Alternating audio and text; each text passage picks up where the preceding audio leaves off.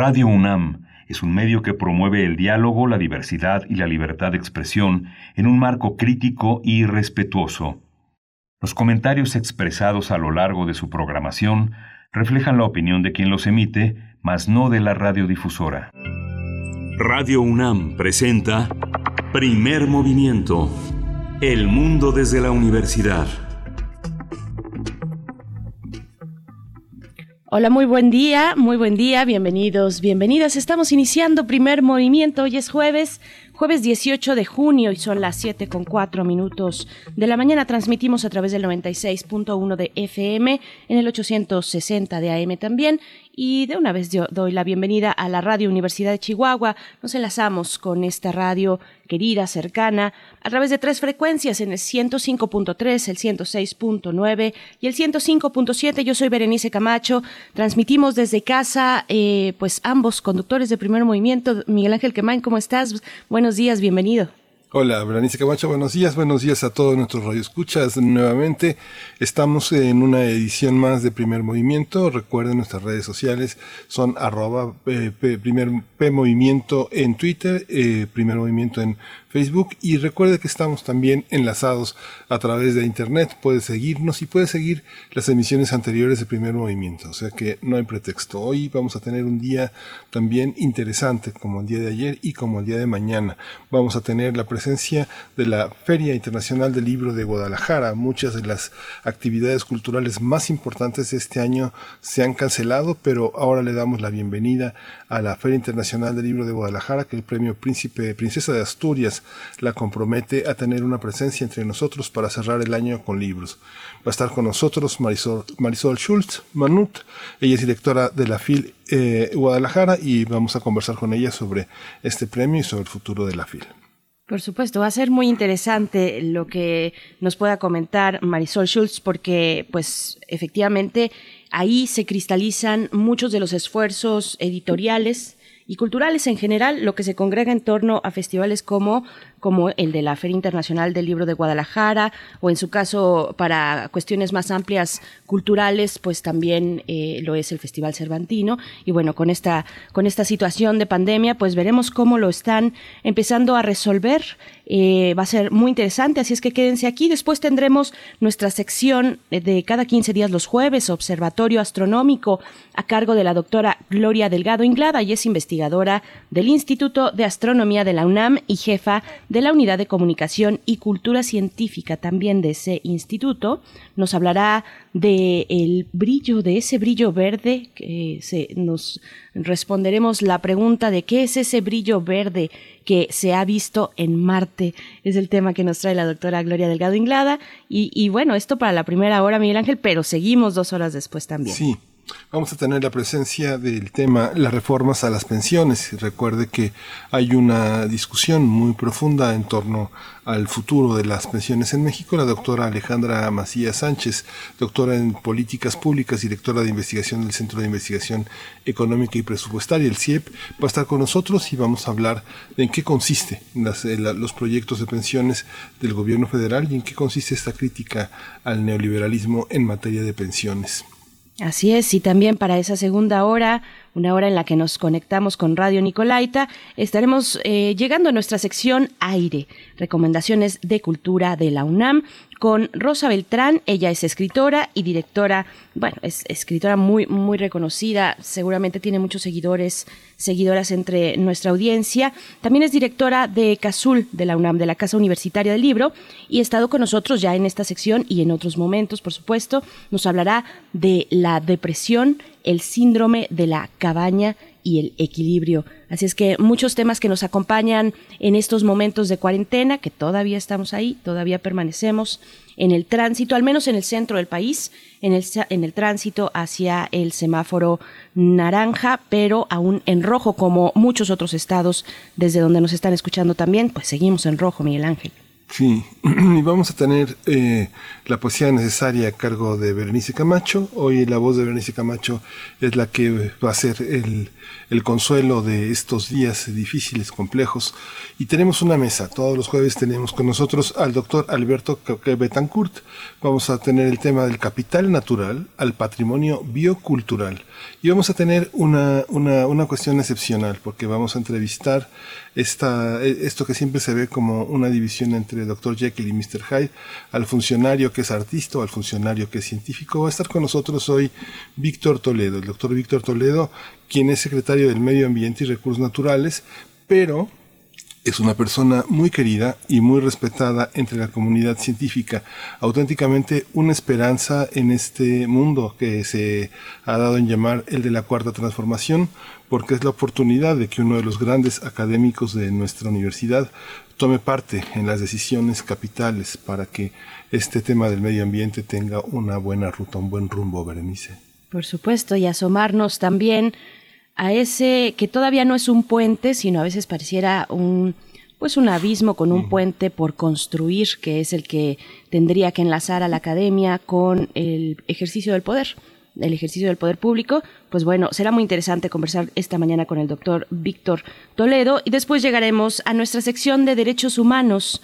Vamos a conversar en esta ocasión con Alicia Vargas Ayala, una de nuestras colaboradoras en esa sección de jueves. Ella es directora del CIDES IAP, el Centro Interdisciplinario para el Desarrollo Social. También es integrante del Consejo Directivo de la Redim y nos hablará, vaya tema que nos pone, un tema que ha estado dando vueltas no solamente en nuestro país, eh, llega desde España, eh, una propuesta del partido Vox, el PIN parental o la censura que pueden tener eh, padres y madres de familia hacia ciertos contenidos educativos en la educación pública, pues bueno, estaremos hablando de esto eh, con Alicia Vargas Ayala hacia el final, hacia el final y los últimos minutos de este programa. Pero bueno, ahí está de nuevo la invitación para que ustedes se sumen a la conversación, que hagamos comunidad. Gracias también a todos los que nos escriben, eh, también a nuestro correo que nos hacen observaciones, sugerencias, que nos mandan saludos de esa manera, que se tomen un tiempo todavía más amplio para escribirnos correos electrónicos. Muchísimas gracias a todos y todas ustedes. Créannos que los leemos todos de principio a fin todos los correos que nos envían. Así es que muchísimas gracias y en redes sociales también, que es una forma de estar, digamos, eh, en contacto mientras estamos al aire y poder conversar los temas que se van asomando en este panorama. Pues bueno, vamos a hacer ahora nuestro corte informativo. Vamos a ver cómo amanecimos hoy en información nacional, internacional y de la UNAM con respecto a la COVID-19. COVID-19 ante la pandemia, sigamos informados. Radio UNAM.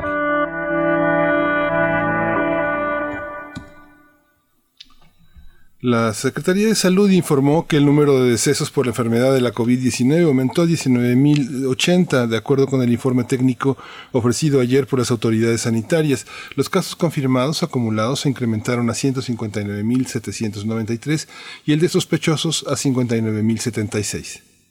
Así es, el presidente Andrés Manuel López Obrador afirmó que su gobierno ha hecho todo para salvar vidas ante la pandemia del SARS-CoV-2. Durante su gira por el estado de Puebla, el mandatario aseguró que ningún paciente con COVID-19 se ha quedado sin atención médica. Rosaura Ruiz, secretaria de Educación, Ciencia, Tecnología e Innovación de la Ciudad de México, informó que mañana, mañana viernes, comenzará la capacitación a médicos generales de farmacias para detectar posibles casos de coronavirus. En videoconferencia, la funcionaria dijo que el curso será en línea y en un inicio participarán 600 médicos generales. Por supuesto, y bueno, por su parte, la jefa de gobierno Claudia Sheinbaum indicó que en la capital del país hay 11.000 farmacias, por lo que no descarta que se incremente el número de médicos que se sumen a esa capacitación. En la información internacional, la Organización Mundial de la Salud advirtió ayer que el medicamento dexametasona solo debe ser utilizado en pacientes críticos, no como fármaco para evitar el contagio del SARS-CoV-2.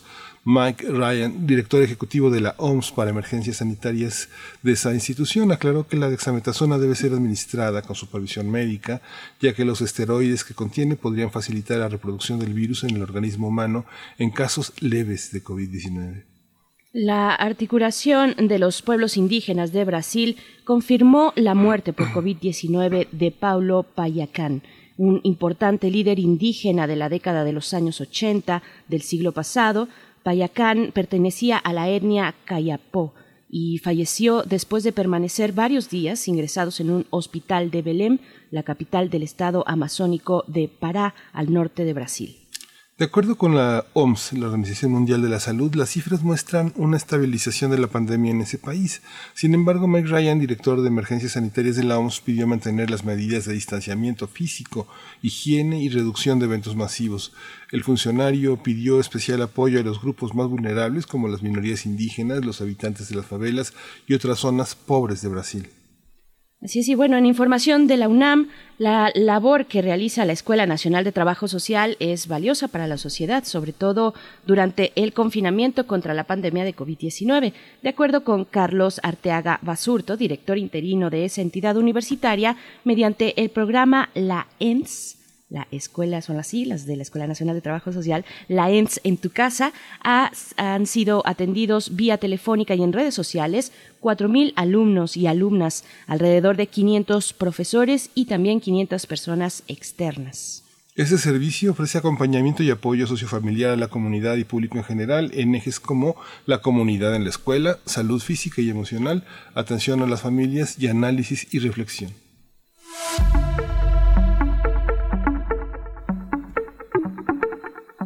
Y en nuestras Nuestras recomendaciones culturales para esta mañana, pues hoy continúan las actividades de jueves de cine en la Casa Buñuel, las conversaciones sobre cine mexicano impulsadas por la Academia Mexicana de Artes y Ciencias Cinematográficas, con el apoyo de la Coordinación de Difusión Cultural de la UNAM, presentan en su décima sesión una charla con la actriz Diana Bracho, que será presentada por el realizador Alejandro Pelayo. Esta conversación será transmitida el día de hoy, el día de hoy jueves a las 6 de la tarde a través del canal de YouTube de Cultura en Directo UNAM donde las y los interesados podrán formular preguntas a la invitada, la actriz Diana Bracho, y pues bueno, se pueden acercar ustedes a las 6 de la tarde a ese canal de YouTube, Cultura en Directo UNAM. Y pues bueno, nos vamos a ir con música. Miguel Ángel, ¿qué es lo que vamos a escuchar? Vamos a escuchar de Calacas Jazz Band la Vampiresa Blues.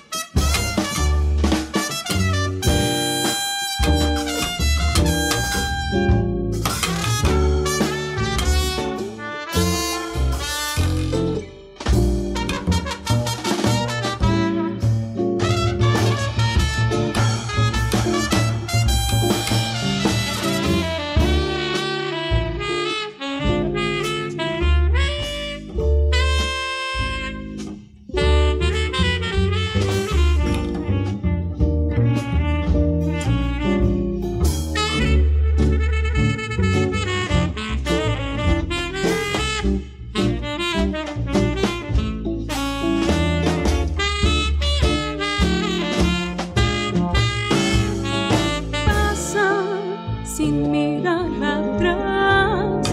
Toma lo que pueda y se va. Quiere tu atención, ser tu adicción.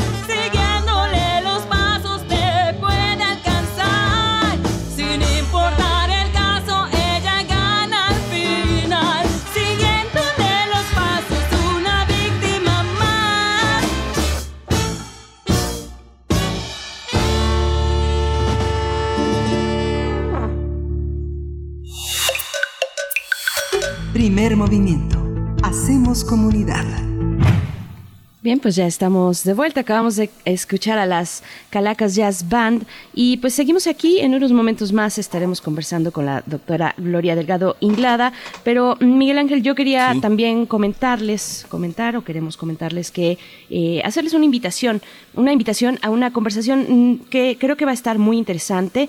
Eh, son unos diálogos literarios entre, entre Margot Glantz, Margot Glantz, esta estupenda eh, bueno, que gran referente de la cultura y de las letras en nuestro país y que estuvo con nosotros la semana pasada en una conversación que disfrutamos mucho. Ustedes la pueden revisar en el podcast de eh, Radio UNAM. Pues estará Margot Glantz y Mario Bellatín en diálogos literarios a lo largo de cuatro sesiones donde abordarán cuatro escritos, cuatro libros, cuatro publicaciones. Hablarán sobre Robinson Crusoe, de Daniel Defoe, las memorias de Casanova en la cárcel de los plomos, la casa de las bellas durmientes de Caguabata y el salón de belleza del propio mm, Bellatín, del propio Mario Bellatín. Y bueno, estas charlas, estas charlas se transmitirán los días 22, 24, 29 de junio y primero de julio, todas a las 5.30 de la tarde por el canal de YouTube de Cultura UNAM, de Cultura en Directo UNAM,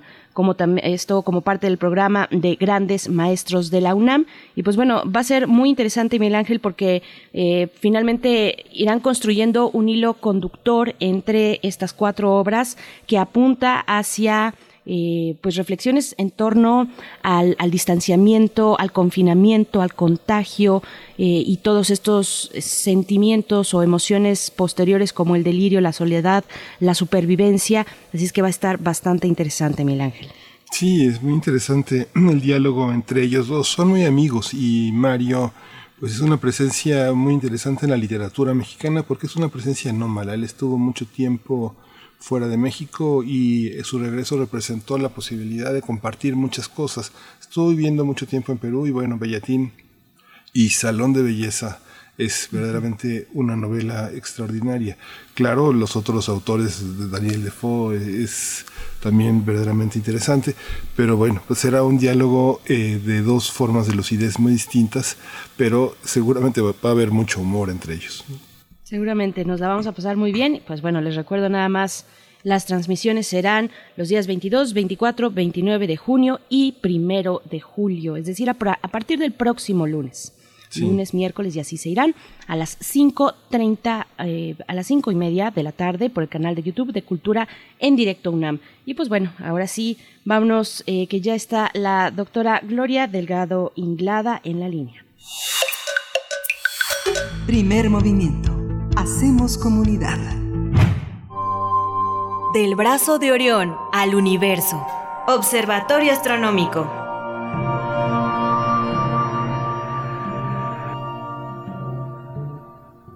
Muy bien, pues vamos aterrizando o apenas despegando en este observatorio astronómico con la doctora Gloria Delgado Inglada, investigadora del Instituto de Astronomía de la UNAM y jefa de la Unidad de Comunicación y Cultura Científica de ese instituto. Doctora Gloria Delgado, gracias por estar aquí. Muy buenos días. Te saludamos Miguel Ángel Quemain y Berenice Camacho. ¿Cómo estás? Hola, muy buenos días. ¿Qué Hola, tal? Gloria, Yo muy bien. días. Nos da gusto saber que, que muy bien. Pues para hablar de ese brillo verde que se ha visto en Marte, cuéntanos de qué se trata, por favor. Así es, Berenice.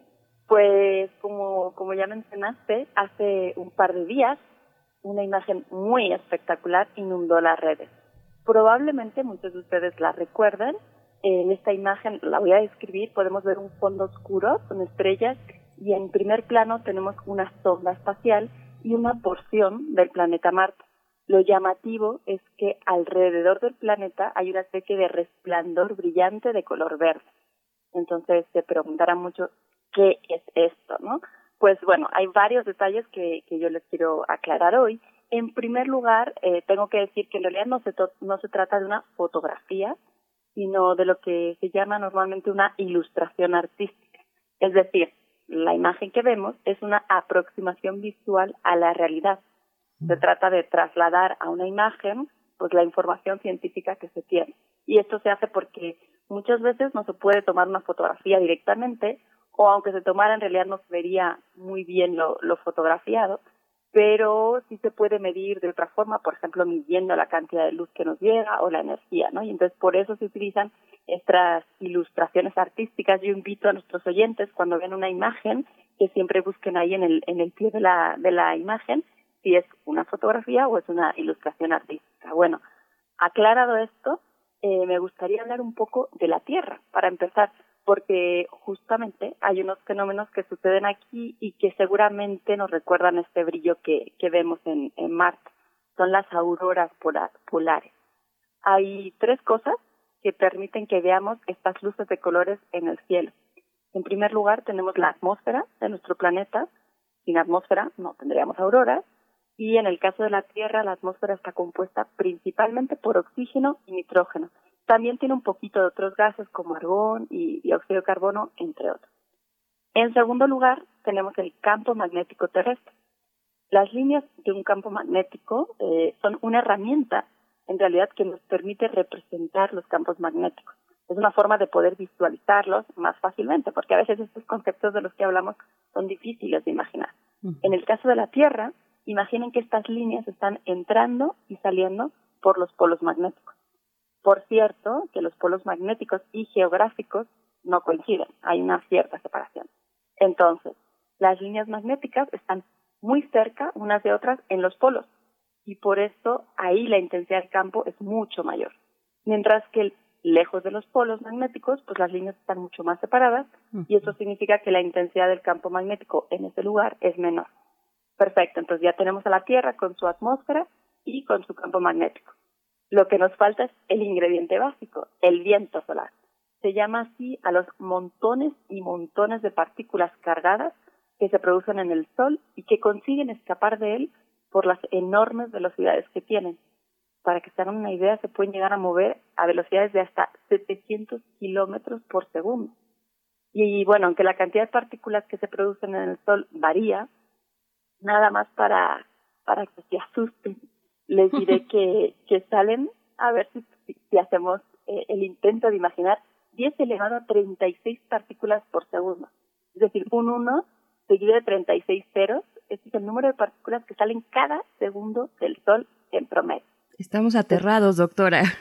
Yo también, cuando lo leí también. Como podrán imaginar, pues este viento solar está constantemente golpeando nuestro planeta, porque muchísimas de estas partículas pues pueden llegar hasta nosotros, ¿no? y esto lo que provoca eh, es que el campo magnético de la Tierra modifique su forma.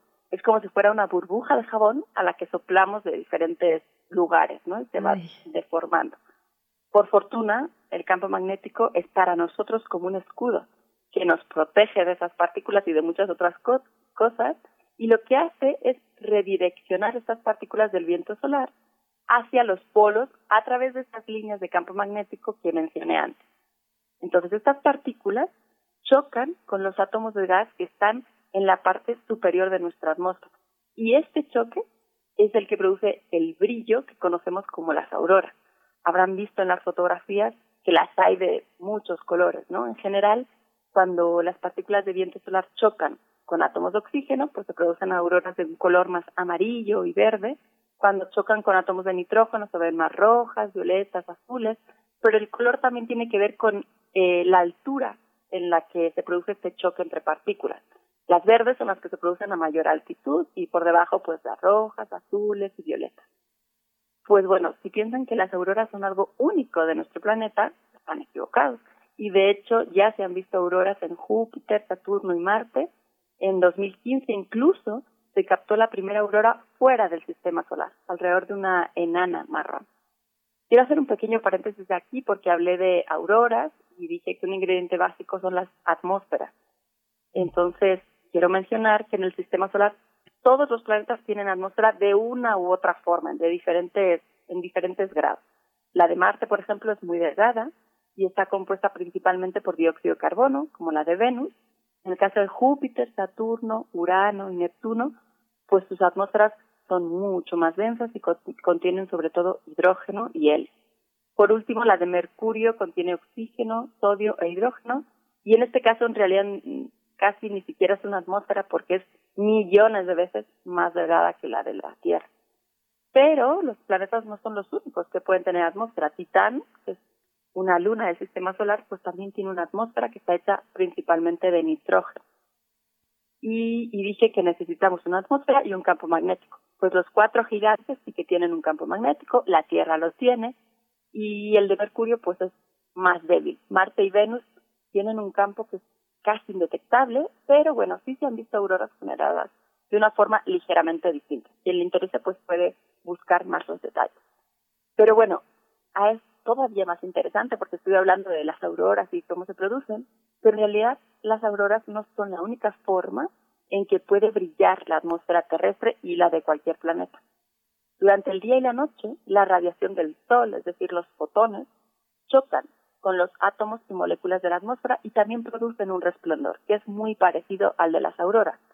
Aquí podríamos decir, para que se lo imaginen mejor, que lo único que cambia es el proyectil. En lugar de las partículas cargadas, los electrones, que son los que producen las auroras, ahora son los fotones, estos proyectiles. Aquellos que quieran investigar un poco más, les digo que, el resultado, aunque es similar cuando tenemos un resplandor diurno y uno nocturno, eh, el, el mecanismo físico que produce uno y otro es ligeramente diferente. En concreto, por las noches, lo que sucede es que las moléculas que hay en la atmósfera se rompen en sus componentes y después cuando se vuelven a juntar es cuando vemos este resplandor.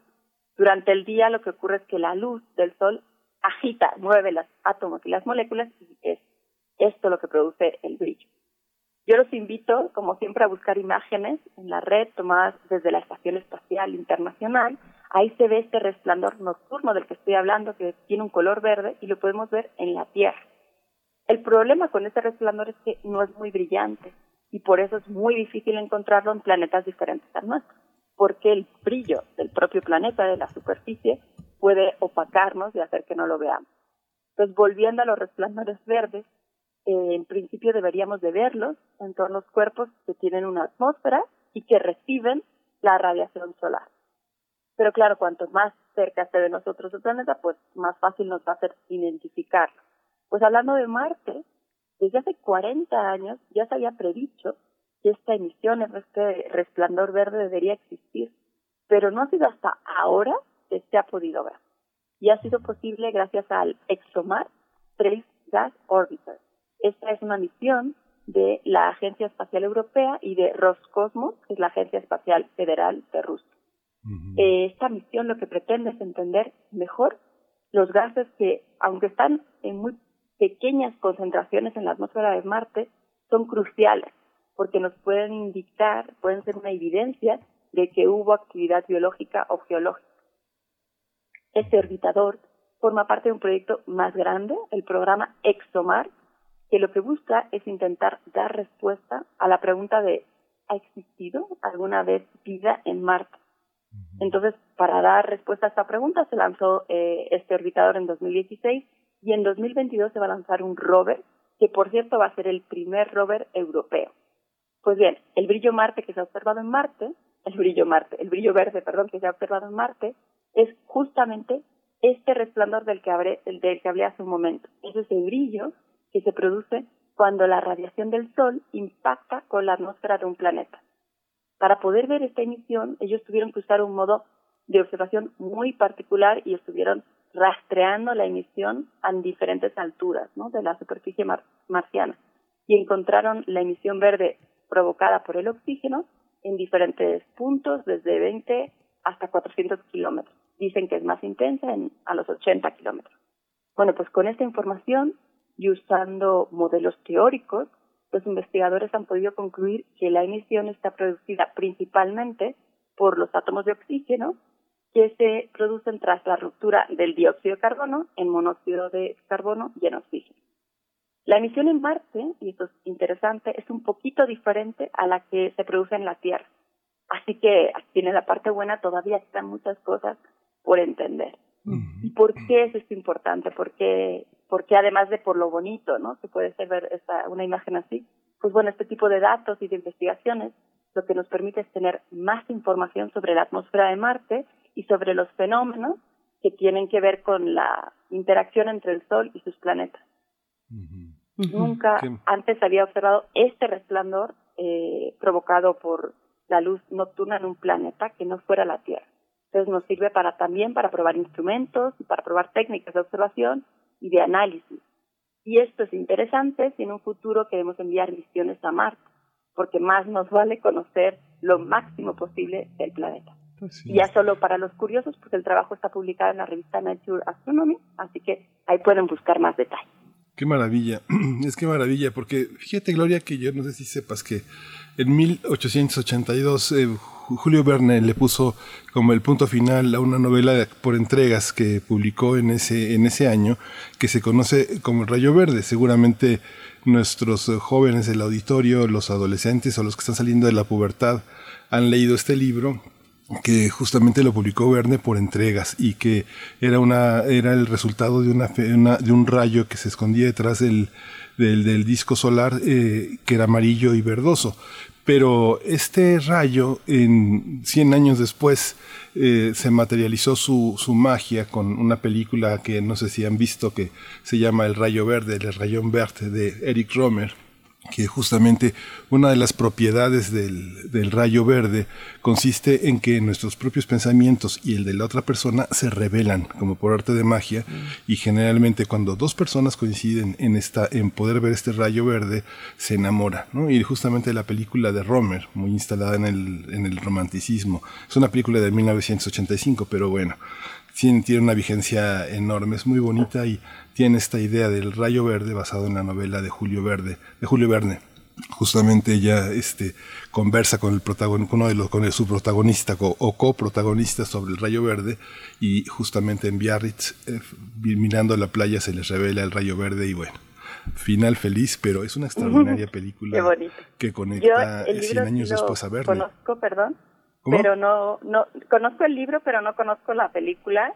Sí. es, es bonito, ¿no? Porque, bueno, podemos verlo como que la ciencia de una manera, pues también inspira, ¿verdad? Para, para crear películas que a lo mejor luego nada tienen que ver con, con lo inicial, ¿no? Pero es bonito. Sí. Por supuesto. Pues Sí, ahí increíble. está la invitación para acercarse a ver el cielo, para acercarse también, como decías, doctora Gloria Delgado, a los más curiosos, pues acercarse al, al paper en, en la revista Nature. Y, y bueno, también a la propuesta cinematográfica que hace Miguel Ángel Quemain. Nos despedimos eh, contigo, querida doctora Gloria Delgado Inglada, pero nos escuchamos en 15 días y bueno, invitamos a la audiencia también, si te pueden seguir en tu cuenta de Twitter. Ah, claro, por supuesto. Mi cuenta se llama Glodelin y, y ahí suelo poner, de hecho, luego noticias relacionadas con temas de los que he ido hablando porque todo va modificándose mucho. Claro. Y precisamente por eso la invitación, arroba glodelin, así como tus primeras tres palabras, de, eh, tres letras de, de cada uno de tus nombres. eh, Gloria Delgado Inglada, así arroba lo pueden encontrar. Eh, muchísimas gracias, nos encontramos en 15 días, te deseamos todo lo mejor, querida Gloria Delgado. Gracias a ustedes, un abrazo. Gracias. Pues nos vamos a ir con música. Hoy es el cumpleaños de un músico pues extraordinario, tiene muchos fans en el mundo, muchos seguidores y cómo no, pues hablamos de Paul McCartney que el día de hoy, el día de hoy 18 de junio, pues cumple 70 y 78 años, creo. Sí, sí, sí, sí, me estoy equivocando, me regreso más al ratito, pero bueno, le queremos desear feliz cumpleaños. Sí, 78 años de edad, nació en Reino Unido, en Liverpool, el 18 de junio del 42. Lo que vamos a escuchar se titula Young Boy, está bajo la dirección de George eh, y es una canción que se la vamos a dedicar a la señora Leonor Jiménez Martínez. eh, que también es hoy su cumpleaños. Así es que bueno, hasta allá en la Colonia Country Club donde nos escucha Leonor, felicidades para ti. Vamos con eh, esta canción, vamos a escuchar al señor McCartney.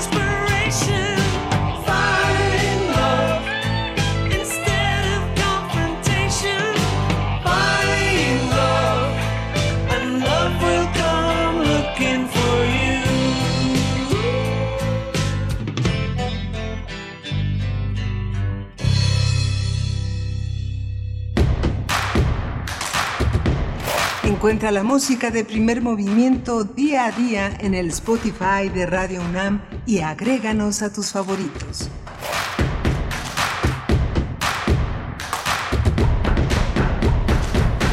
La Feria Internacional del Libro de Guadalajara, la FIL, y el Live Festival of Literature of Art fueron ganadores del Premio Princesa de Asturias de Comunicación y Humanidades en 2020. Que de acuerdo eh, con la Fundación Princesa de Asturias, fueron precisamente seleccionados entre 28 candidaturas procedentes de 15 nacionalidades debido a que cada año ambos acontecimientos congregaron a cientos de miles de visitantes para fomentar el hábito de la lectura. Además, contribuyen a fortalecer las industrias culturales y hacerlas sostenibles. Sí, justamente en el caso de la FIL de Guadalajara, que fue impulsada en 1987, es un fenómeno editorial con una amplia resonancia y es uno de los espacios que proyectan la lengua española. Esta feria está considerada como la mayor reunión del mundo editorial de habla hispana y es la feria literaria más importante del mundo junto con la de Frankfurt en Alemania. Así es, y bueno, a partir de este reconocimiento otorgado a la FIL de Guadalajara, hablaremos sobre el futuro de esta gran feria y de los retos y desafíos ante la pandemia, pues que ahora se presenta con la COVID-19. Y en este día, en este día ya tenemos eh, el enlace, eh, si la producción me lo indica, estaremos conversando con Marisol Schulz Manaut. Ella es directora de la Feria Internacional del Libro de Guadalajara. Bienvenida, ¿cómo está Marisol? Muy buenos días, le saludamos Miguel Ángel Camain. Bueno, seguimos, seguimos con este tema de las ferias.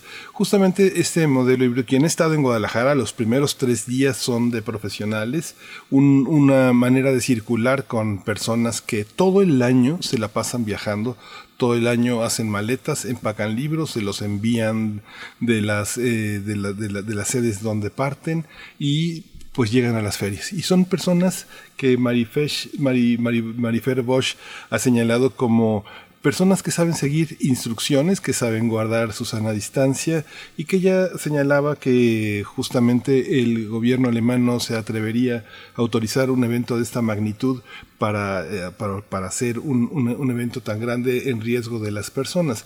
Si ustedes no conocen Frankfurt, Frankfurt es una feria enorme, es una pequeña ciudad donde por lo menos en los edificios más bajos donde se exhiben libros, pues son de dos pisos, hay un pequeño cochecito, eh, un pequeño cochecito que transporta a la gente que va de área en área, así como en la Feria de Guadalajara tenemos pasillos que van de la A a la Z, que van en regiones nacional e internacional, la feria está organizada de esa manera.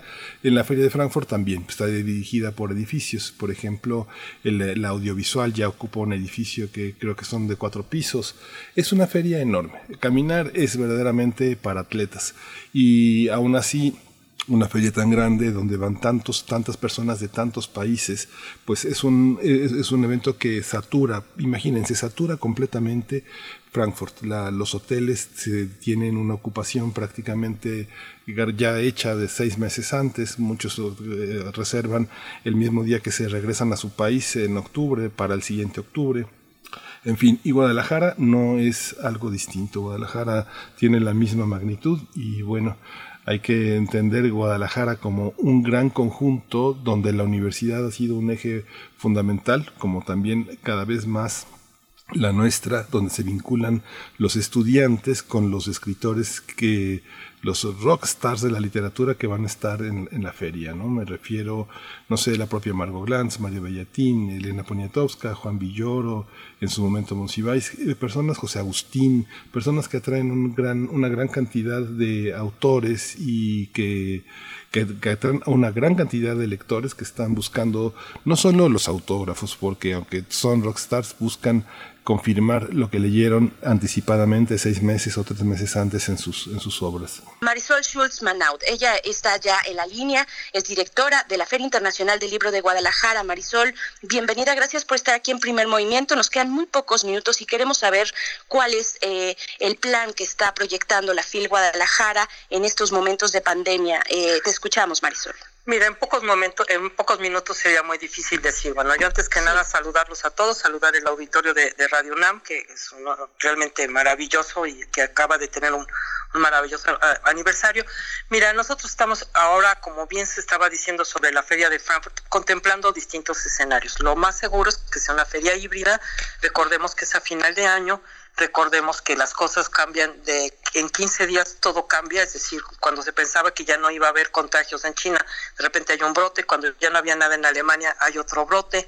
Entonces la situación de, de sanitaria mundial no nos permite planear con mucho tiempo, sin embargo, las autoridades de Jalisco nos, nos dicen que es muy probable que se pueda realizar la feria, de tal manera que pensamos que será presencial, que habrá desde luego venta al público de libros, que habrá editores, que habrá autores y que autores internacionales que tal vez no puedan viajar por las propias restricciones de sus países estarán eh, por vía virtual. Esa es la parte híbrida de la feria no tenemos una definición. Es muy pronto en este momento, es prematuro por todas las circunstancias y porque aún estamos esperando confirmaciones de editores internacionales. Entonces no sabemos cómo va a estar el plano de distribución de los stands de la feria. Eh, todo nos está atrapando como humanidad en un gran laboratorio social. Estamos en un campo experimental todos y la gente que organiza, en nuestro caso, grandes eventos, eventos multitudinarios, tuvimos más de 800 mil personas el año pasado, pues el nivel de responsabilidad es muy alto. Por eso yo no me atrevo a decir va a pasar esto. Eh, Estamos simplemente decir, como comité organizador, estamos planteando distintos escenarios que no puedo dar a conocer ahora porque justamente se están evaluando eh, de la mano de las autoridades de salud. Eso es un poco lo que yo puedo resumir por la etapa en la que estamos. Por supuesto. Y bueno, como todavía no escuchamos a Miguel Ángel Quemán, yo me sigo con esta conversación. Marisol Schulz, eh, ya, por ejemplo, la UNAM ha tenido varios ensayos. eh, la Fiesta del Libro y la Rosa es uno de ellos. El festival también, el ALEF de, de Artes y Ciencias, eh, pues han sido ensayos eh, acotados a lo virtual, por supuesto, pero que finalmente siguen impulsando o pretenden seguir impulsando pues a todo un circuito artístico que necesita de estos foros. Eh, ¿Cuál sería, digamos, cómo estás, cómo, cómo están viendo ustedes el comité organizador, pues este ecosistema de la cultura en estos momentos con, con pues una tarea tan importante, tan relevante para, para América Latina y para el mundo como la FIL Guadalajara? Bueno, nosotros vemos lo virtual como el último recurso, como un recurso que ha estado ahí, pero acordémonos que de aquí a, a fines de, de noviembre, lo virtual ya también hay una sobresaturación de, de muchas actividades. Uno, eh, pues en redes o en la televisión, en donde sea, se ve que hay una cantidad de posibilidades de, desde, eh, no sé, recorridos virtuales por museos, presentaciones de libros. O sea, realmente yo entiendo que la cultura ha sido el, el gran recurso a través de lo virtual. No sé hasta qué punto como sociedad estemos saturados. ¿eh? Llega un momento que esta sobreoferta pueda llegar a ser contraproducente, lo hemos valorado. Eh, cuando hablamos de una feria híbrida es que si tenemos algo presencial, se puede dialogar, como ahora lo estamos haciendo a distancia, virtualmente con autores de otros países. Es decir, si un autor de Japón no puede viajar, por dar un ejemplo, no, no estoy pensando en nadie, o viene, o autores de nuestro invitado de honor, que es Sharjah, Sharjah Emirato Árabe. Si por razones de salud y de su propio país no lo dejan viajar, podremos tener diálogos con alguien en la feria, con alguien presencial y alguien en su país de origen. Esa es la fórmula que tal vez eh, se implementará, pero todo esto so- es, es una valoración. Eh, ex- experiencias ha habido muchas, hemos participado nosotros también como feria en varias actividades virtuales. Tuvimos una celebración propia del Día del Libro con videos que nos mandaron eh, con la lectura de, de Crónicas Marcianas de Ray Bradbury y muchos ejemplos de lo que está pasando con los webinars que ahora se llaman, es decir, eh, creo que en nuestra en nuestro vocabulario de, de, de ahora, de 2020, están una serie de palabras y de tecnologías que a fines de 2019 ni siquiera sabíamos que existían. Y esto nos ha revolucionado. O sea, realmente la tecnología, qué bueno, es creativa, creo que hay parte de esa tecnología que se quedará, pero también una parte de esa tecnología eh, pues es el último recurso, porque lo que más queremos todos es encontrarnos, lo que no va a ser posible, encontrarnos y abrazarnos, ¿no? Multitudinariamente hablo, ¿no? Entonces, eh, esto es una, insisto, es un último recurso muy bueno, pero no va a suplir nunca el contacto cara a cara de, un, eh, de una, una persona con su autor favorito, de un autor con su lector al que no conoce. Eso pues tardará, lamentablemente esto, esta nueva normalidad cuando regrese no lo sabemos, será paulatino, todavía este año es prematuro que regrese, tendremos muchos controles sanitarios por supuesto, y lo que yo, lo único que yo puedo decir es que lo que ocurra es en el marco de la total seguridad para cada quien, cada uno de los asistentes. Cualquier persona que llegue, ¿no? Va a ser, va, va- va a sentir un entorno de seguridad. Sí, y aquí Marisol también una de las cosas que más admiramos de la feria es su capacidad de radiación hacia los jóvenes, la anticipación con la que los, los autores que van a llegar al país invitado de honor están asentados en todo lo que rodea no solo Jalisco, sino los estados que rodean a Jalisco y la gente que se transporta a la feria. Muchos jóvenes que hemos visto en los días de público, pues son muchísimos, ¿no? Esta parte también tendrán que alinearla con las políticas educativas que van a tener en la entidad, ¿verdad? Con toda seguridad, Miguel Ángel. Fíjate que lo que estamos valorando es que tal vez no, no podemos dejar entrar estos grandes grupos escolares de un solo golpe, ¿no? No que no entren, Sí. sino que antes, y tú lo sabes porque has estado en la feria y eres gente ah, cercana a nosotros, pues la- las, las colas de, de chicos, sobre todo jueves y viernes, que son los días que más van de la feria, de los nueve días jueves y viernes son los días que dejamos para, para la parte escolar, porque los tres días anteriores son días de profesionales del libro, los tres días hábiles anteriores son días exclusivos en la mañana para profesionales del libro. Y esto nos implica que jueves y viernes, pues hay un, de verdad, eh, hay momentos en que es imposible transitar la feria. Esto va a cambiar, no puede ser este año así. Yo creo que poco a poco a mí ayer me preguntaban en uno de estos webinars en Portugal, desde Portugal, que qué iba a pasar. Y digo, bueno, pues yo no puedo saber cuál va a ser la nueva normalidad porque nadie lo sabemos. Esto es- Estamos como sociedad eh, atrapados en, la incertidumbre. Pero en esa incertidumbre pues hay ciertas certezas. La certeza es que queremos encontrarnos y que tenemos que ver cómo, ¿no? Controlaremos la, participación escolar de la mejor de las maneras para no arriesgar ningún brote. Lo- Es que lo estamos viendo en Europa, ¿no? De repente se liberaron muchas cosas y, y- y vienen brotes terribles. Entonces, el nivel de responsabilidad es muy alto. O sea, es muy, muy alto el compromiso que tenemos. Sí queremos que haya una feria, pero queremos que la gente esté sana y que la gente no, no tenga ningún tipo de, de problema por asistir a, a un evento de esta naturaleza. Eso es como lo estamos viendo. Sí. Claro, Marisol Schultz, pues nos tenemos que despedir, pero yo te pediría solamente un último eh, comentario, porque no podemos dejar pasar pues este galardón que recibieron el Premio Princes- Princesa de Asturias de Comunicación y Humanidades junto con el iFestival. Eh, ¿Qué decir? ¿Cuál es la relevancia de este nombramiento? Bueno, es un nombramiento de un reconocimiento internacional, nos pone en la mira de los grandes eventos, de los grandes de las grandes actividades eh, culturales mundiales, recordar que lo ha recibido la propia UNAM, por cierto, ¿verdad? La- el Fondo de Cultura Económica por parte de México, pero el año pasado fue el Museo del Prado como figuras, porque no solamente son instituciones, pues nada más y nada menos que Kapuczynski o Humberto Eco, es decir, cuando vemos quiénes son los galardonados del, de- de- del Princesa de Asturias, pues nos pone en esa línea, lo cual nos, nos llena de, de orgullo, de, de satisfacción, es un inmenso honor, también un compromiso, pero también recordar que es la única feria del libro que ha sido reconocida a nivel mundial con un galardón así, y eso pues todavía nos alegra más. Claro que sí.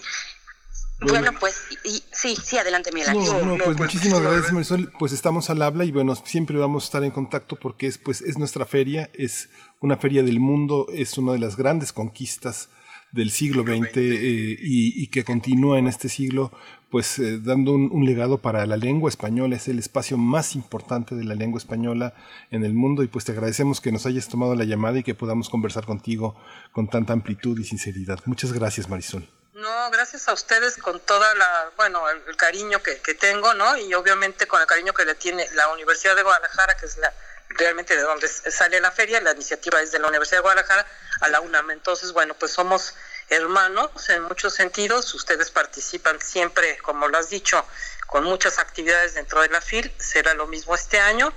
Los esperamos con, con de verdad mucho gusto, con los brazos abiertos, nos podamos o no nos podamos abrazar. Muchas, gracias. Marisol. Gracias. Pues, gracias. Pues seguimos aquí en primer movimiento, le decimos adiós a la radio universitaria de Chihuahua y bueno, esta feria que es nuestra feria, eh, ver- veremos cómo, cómo, cómo puede enlazarse, cómo puede enlazarse con toda la comunidad de lectores. Pues, pues, seguimos aquí en primer movimiento y nos vemos en la, en la segunda hora. Síguenos en redes sociales. Encuéntranos en Facebook como Primer Movimiento y en Twitter como arroba PMovimiento. Hagamos comunidad.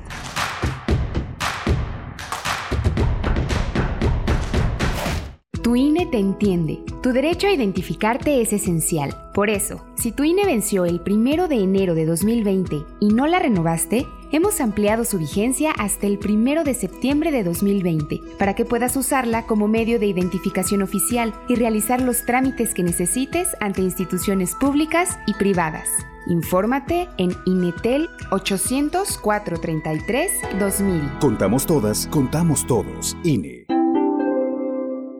Para la mayoría de la gente, beber significa jovialidad y grata compañía, pero no así después de despertar a la realidad, ya sea en la cárcel o en algún hospital, sin saber qué pasó. Mayor información al 5705-5802. Lada sin costo 01800-561-3368. Oye, ¿y cuál es tu canción preferida de Johann Sebastian Bach? Mmm, ¿esa de las 25 rosas? Agua fresca en un jarrón. Ah, pero esa es de Johann Sebastian. Ah, sí, bueno, sí, sí, me gustan muchas de Bach. Son obras muy excelsas y sublimes, pero se me fueron los nombres. Oh, ¿has escuchado Área de Divertimento? Ay, sí, buenísima obra. De sus mejores composiciones. No, no, no, no. Es un programa de música clásica. Deberías escucharlo. Área de divertimento. Un programa satírico del oculto o bien de lo exquisito fallido. Escucha a Raúl Zambrano, a Aide Boeto y a Ricardo Esquerra. Todos los sábados a las 16 horas. Radio UNAM. Experiencia sonora.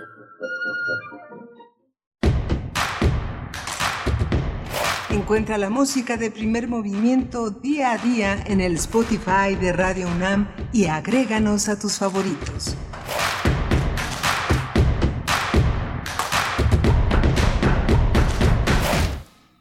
Buenos días, estamos en primer movimiento, son ya las 8 de la mañana con 7 minutos, entramos unos minutitos tarde porque tuvimos que hacer algunos malabarismos técnicos que siempre se resuelven bien, nuestros radioescuchas siempre tan solidarios, deben estar con los ojos redondos y grandes, y del otro lado también con los ojos redondos y grandes como yo está eh, Berenice Camacho.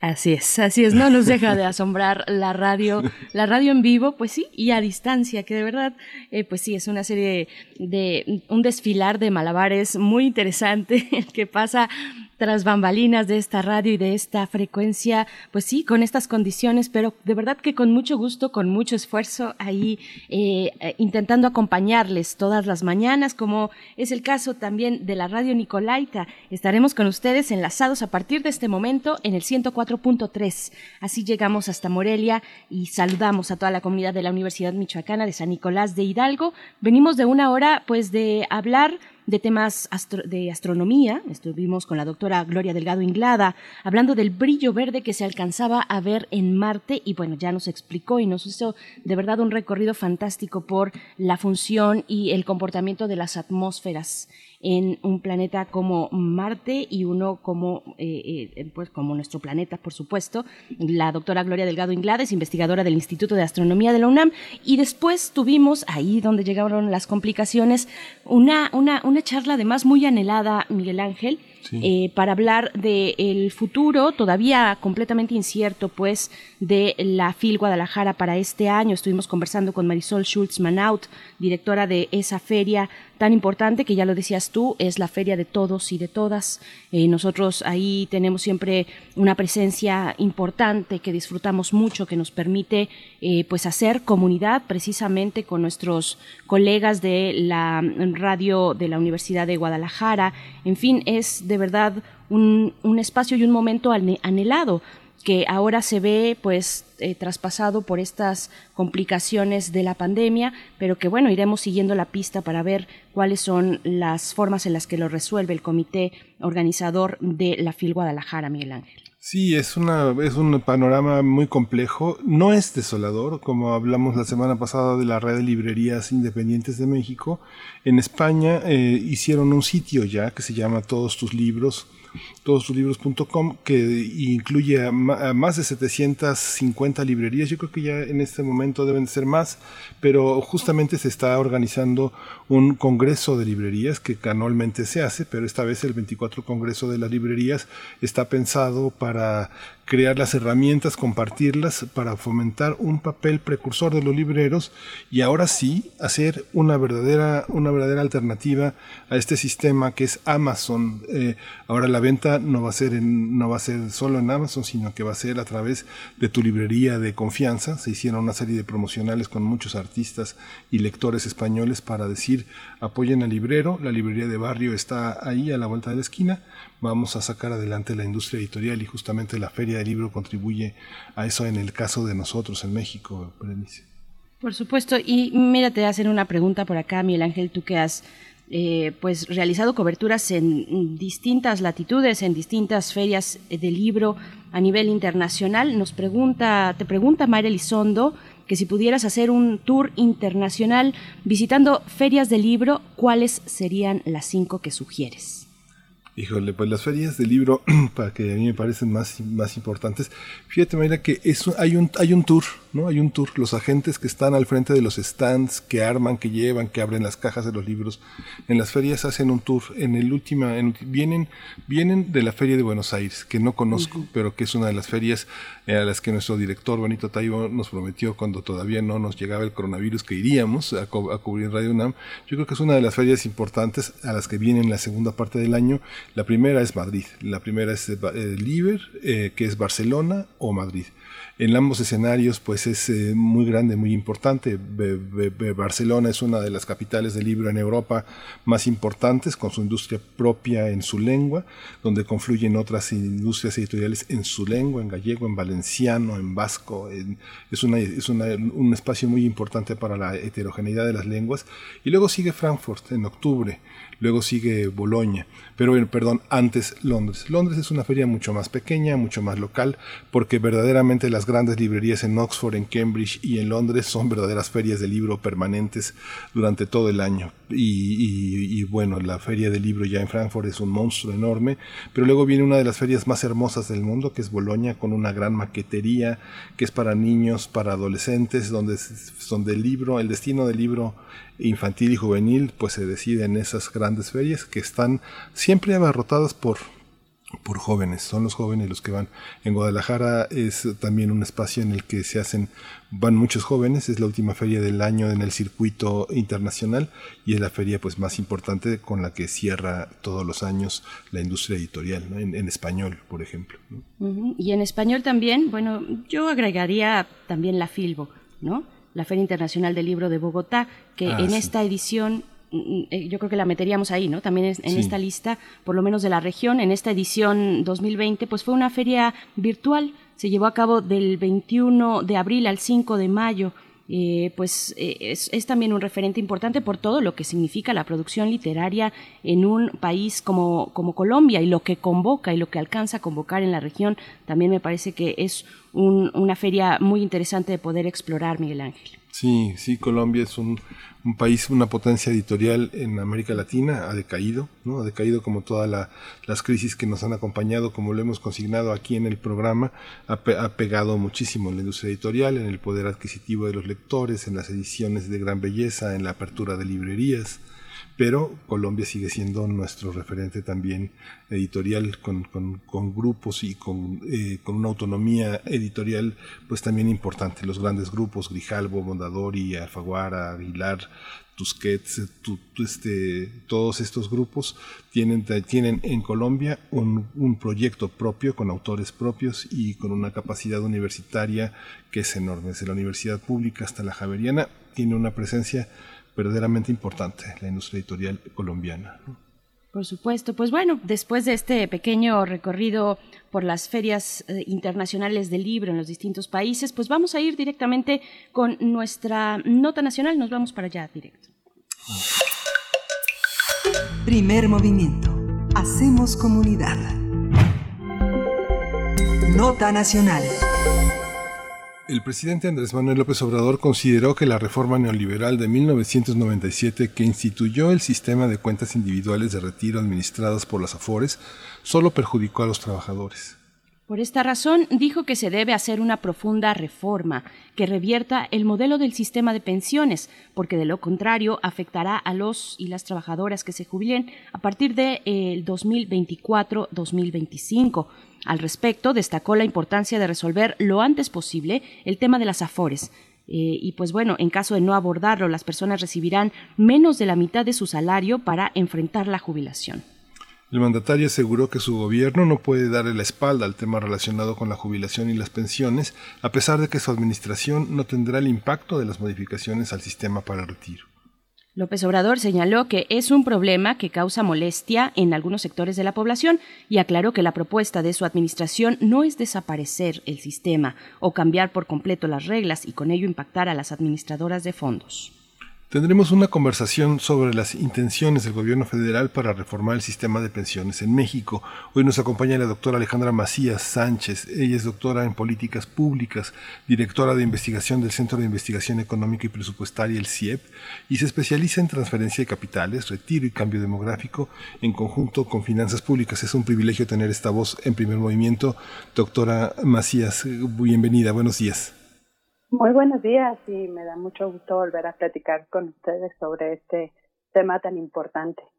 Por supuesto, un tema que se había venido un poco, no sé si prolongando, pero que llega a este punto donde el presidente López Obrador pues empieza a señalar las fallas y los vicios de un sistema de pensiones pues creado ya hace eh, pues varias décadas eh, desde la reforma neoliberal, dice él, 1997 que se instituye este sistema. ¿Qué decir de, de esta cuestión? ¿Cómo llegamos a este momento? ¿Cuáles son los fallos de un sistema como este tan importante para las y los trabajadores? Sí, mira, eh, yo primero quiero decir que me da mucho gusto que el tema de pensiones esté discutiendo, que esté sobre la mesa, que tenga la atención, porque no es un problema de ahora, sino es algo que viene sucediendo y, y, e incluso antes de la reforma de 1997, que por eso se hace la reforma, ¿no? Entonces hay que tomar en cuenta eh, que la reforma se hace porque el sistema no era sostenible por dos aspectos. Uno es el cambio demográfico. Eh, hay o está habiendo desde ese entonces eh, más adultos mayores que eh, personas trabajando.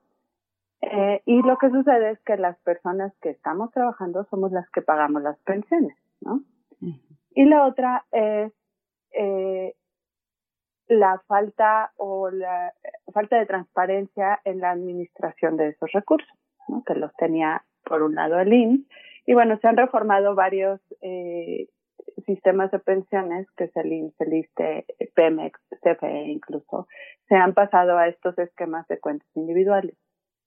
Este, entonces, bueno, con ese contexto y con otro más, es que las pensiones en este momento las pagamos todos con nuestros impuestos, todos, hasta los que no están trabajando porque consumen y los impuestos del IVA se van a una misma bolsa y se está gastando 4.2% del PIB, que es más de un billón de pesos, en pensiones. Entonces, bueno, tenemos este contexto y si ahora viene eh, el tema de hacer una reforma, lo importante es ver que el sistema de pensiones tiene cuatro pilares. Uno es el esquema anterior, que todavía no se elimina y que de hecho consume muchos recursos. El pilar dos es eh, cuentas individuales. El pilar tres es el ahorro voluntario. Y finalmente la pensión no contributiva, que ahora es la pensión para el bienestar de las personas adultas mayores. Cuando el presidente dice que eh, este problema no va a afectar, no va a desaparecer el sistema y con ello va a impactar a las administradoras de fondo, ¿quién se encarga de invertir los recursos de la cuenta individual? ¿Quién convirtió en negocio todo este, todo este sistema de pensiones y cómo, cómo impactaría si cambiara de dirección? Bueno, las inversiones las hacen las AFORES directamente bajo unas reglas o, leyes este, bajo la supervisión de CONSAR. Entonces está muy bien establecido cuáles son los topes de inversión, en qué tipos de instrumentos se tienen que hacer.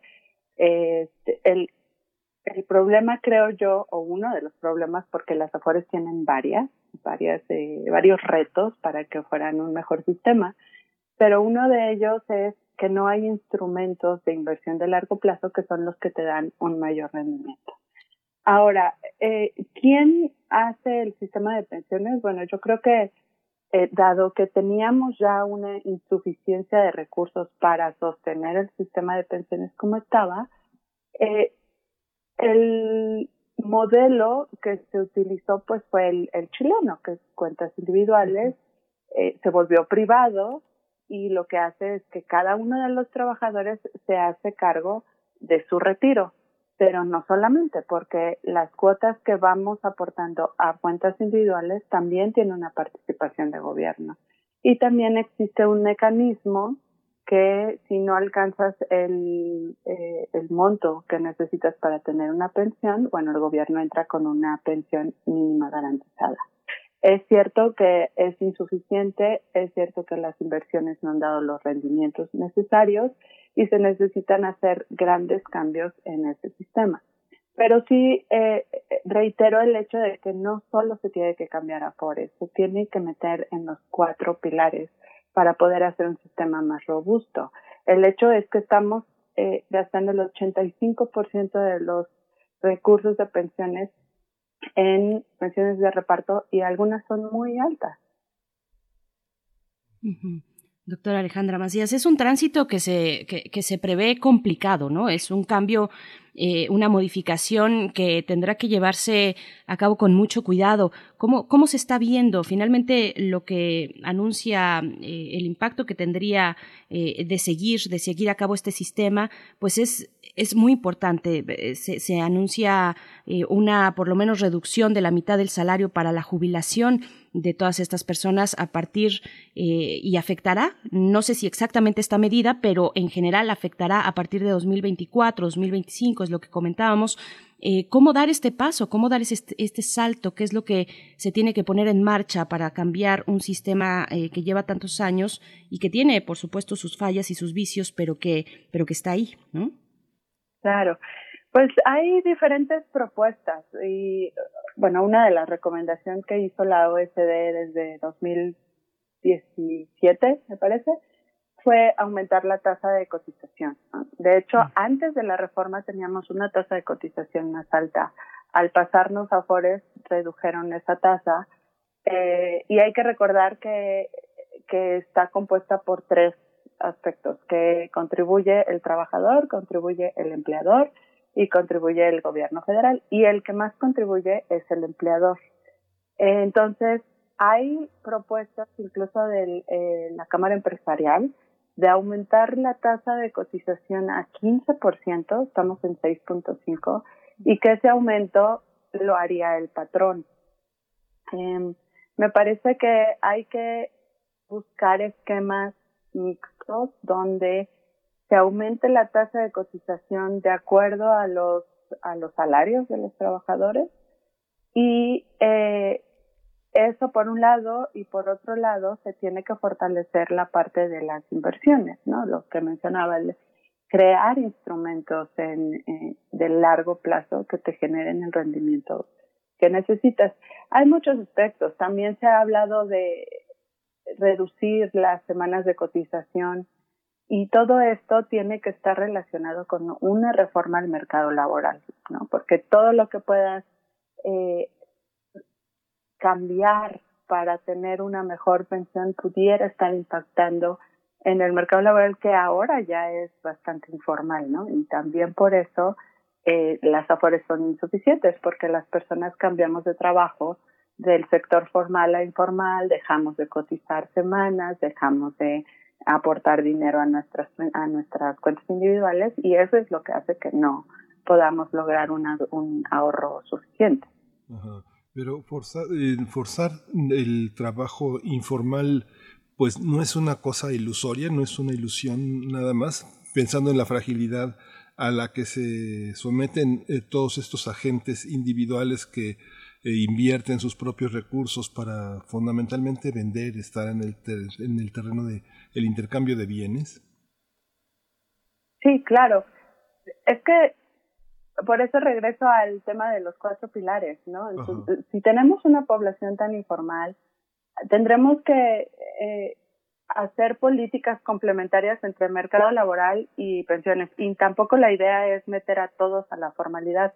Por eso existe una, un pilar de pensión no contributiva, ¿no? Pero tienen que complementarse los cuatro pilares, cambiar los cuatro pilares para poder generar un sistema que tenga cobertura para todos y que tenga cierta suficiencia. Tampoco podemos hablar que las pensiones eh, tengan el 100% de tasa de reemplazo. Eso es que la pensión sea igual a tu salario. Eso eh, no es posible porque el dinero no alcanza pero la tasa de reemplazo, mm, digamos que la, la que debería de ser es, está entre el 60 y el 70% del último salario.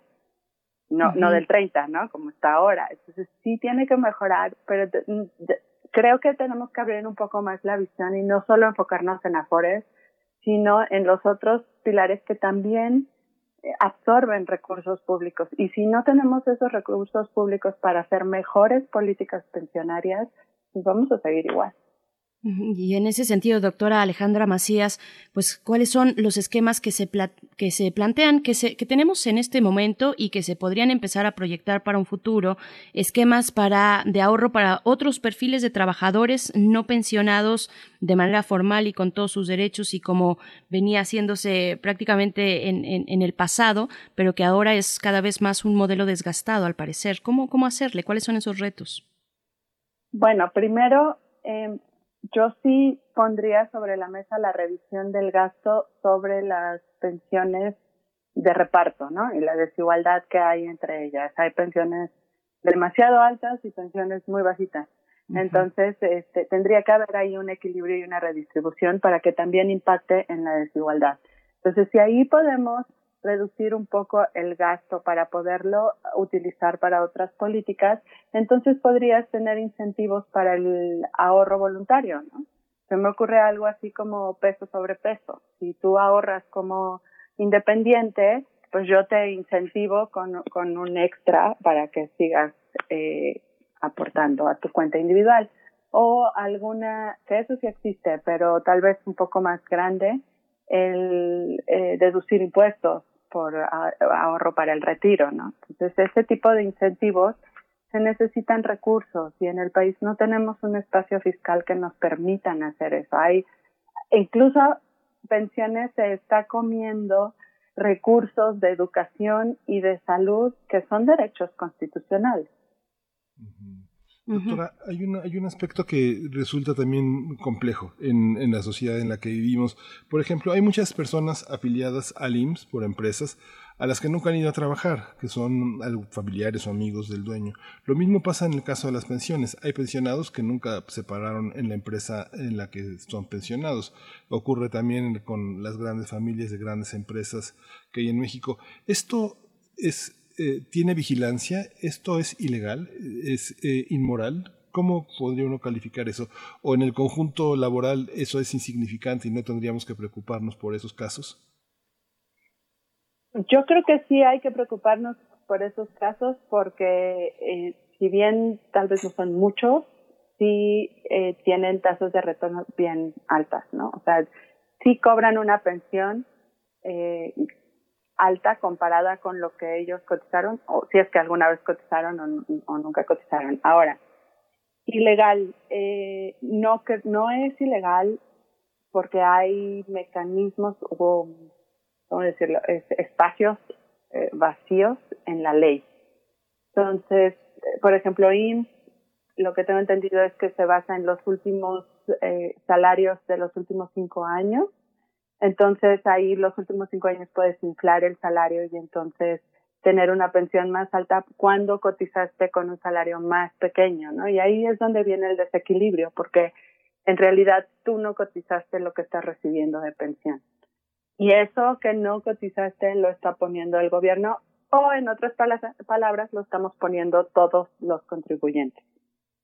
Este, dijo, no quiero entrar a, a- a adjetivos morales, pero eh, ante una sociedad tan desigual, ante un sistema de pensiones que no tiene la cobertura universal, eh, me parece que son acciones que deberíamos de repensar eh, para tener un, un sistema y una sociedad más equitativa. Doctora, ¿cuál, cuál es, ¿cuál es la postura de las administradoras de las AFORES? Este, al menos, por ejemplo, bueno, pues la, Comisión Nacional del Sistema de Ahorro para el Retiro, la CONSAR, eh, pues ya ha advertido que una reforma a las AFORES es inviable si se pretende regresar a un sistema de bolsa general. ¿Qué, qué está del otro lado? ¿Quiénes son esos otros actores que están eh, jugando en todo este complejo entramado de, de una posible reforma de AFORES? Mm, Bueno, definitivamente eh, dado que esto es un eh, es privado, ¿no? Y las Afores cobran comisiones y no son comisiones bajas comparadas con, con otros países. Este, claro que ellos perderían el negocio, por decirlo así, pero administrar las afores tampoco es una actividad fácil, ¿no? O sea, el, el invertir en el sistema financiero pues se requiere de cierta ex- expertise, de tiempo, de personas que estén dedicadas a eso.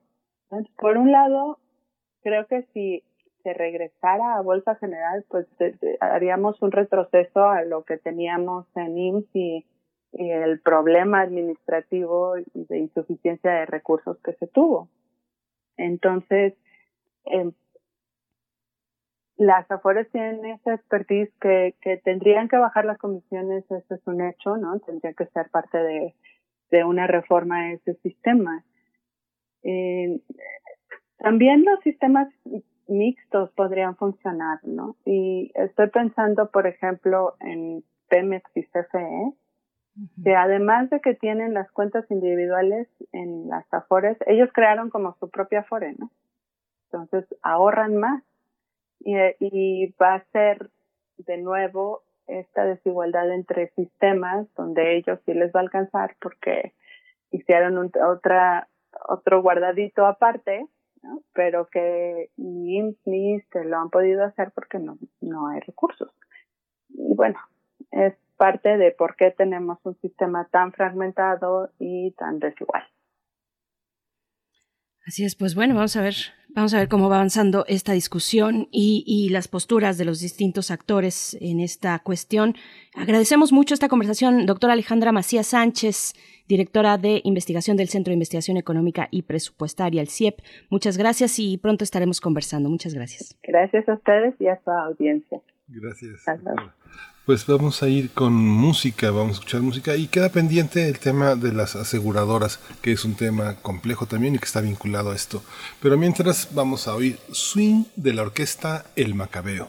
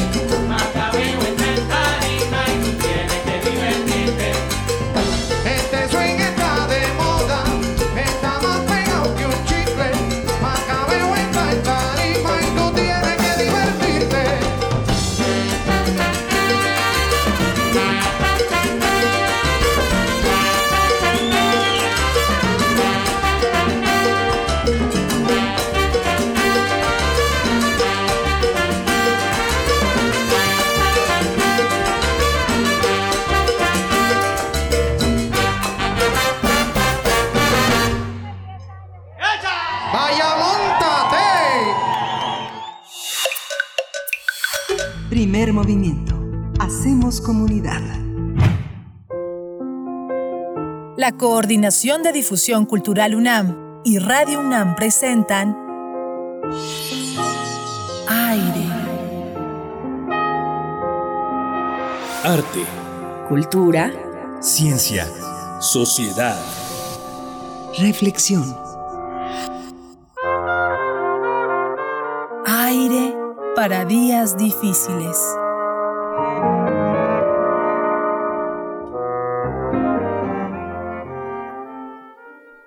Esta mañana, en esta sección de aire, damos la bienvenida a Rosa Beltrán. Ella es escritora y directora de CASUL, la Casa Universitaria del Libro, y, y bueno, junto con otros eh, colaboradores, otros eh, pues personajes de la cultura de la UNAM, eh, pues está en nuestra sección compartiéndonos distintos temas. Toca el turno de hablar de la depresión, el síndrome de la cabaña y el equilibrio. Te damos la bienvenida, Rosa Beltrán. Estamos de este lado del micrófono, Miguel Ángel Quemain y Berenice Camacho. ¿Cómo te encuentras esta mañana? ¿Qué Bienvenida. tal? ¿Cómo están, Miguel Ángel? ¿Cómo Hola, estás, Rosa. Berenice? Muy bien, muchas gracias. Eh, yo quería que iniciáramos este programa con un fragmento del poema de Liceo Diego. Riesgos del equilibrista. Allá va el equilibrista, imaginando las venturas y prodigios del aire. No es como nosotros, el equilibrista, sino que más bien su naturalidad comienza donde termina la naturalidad del aire.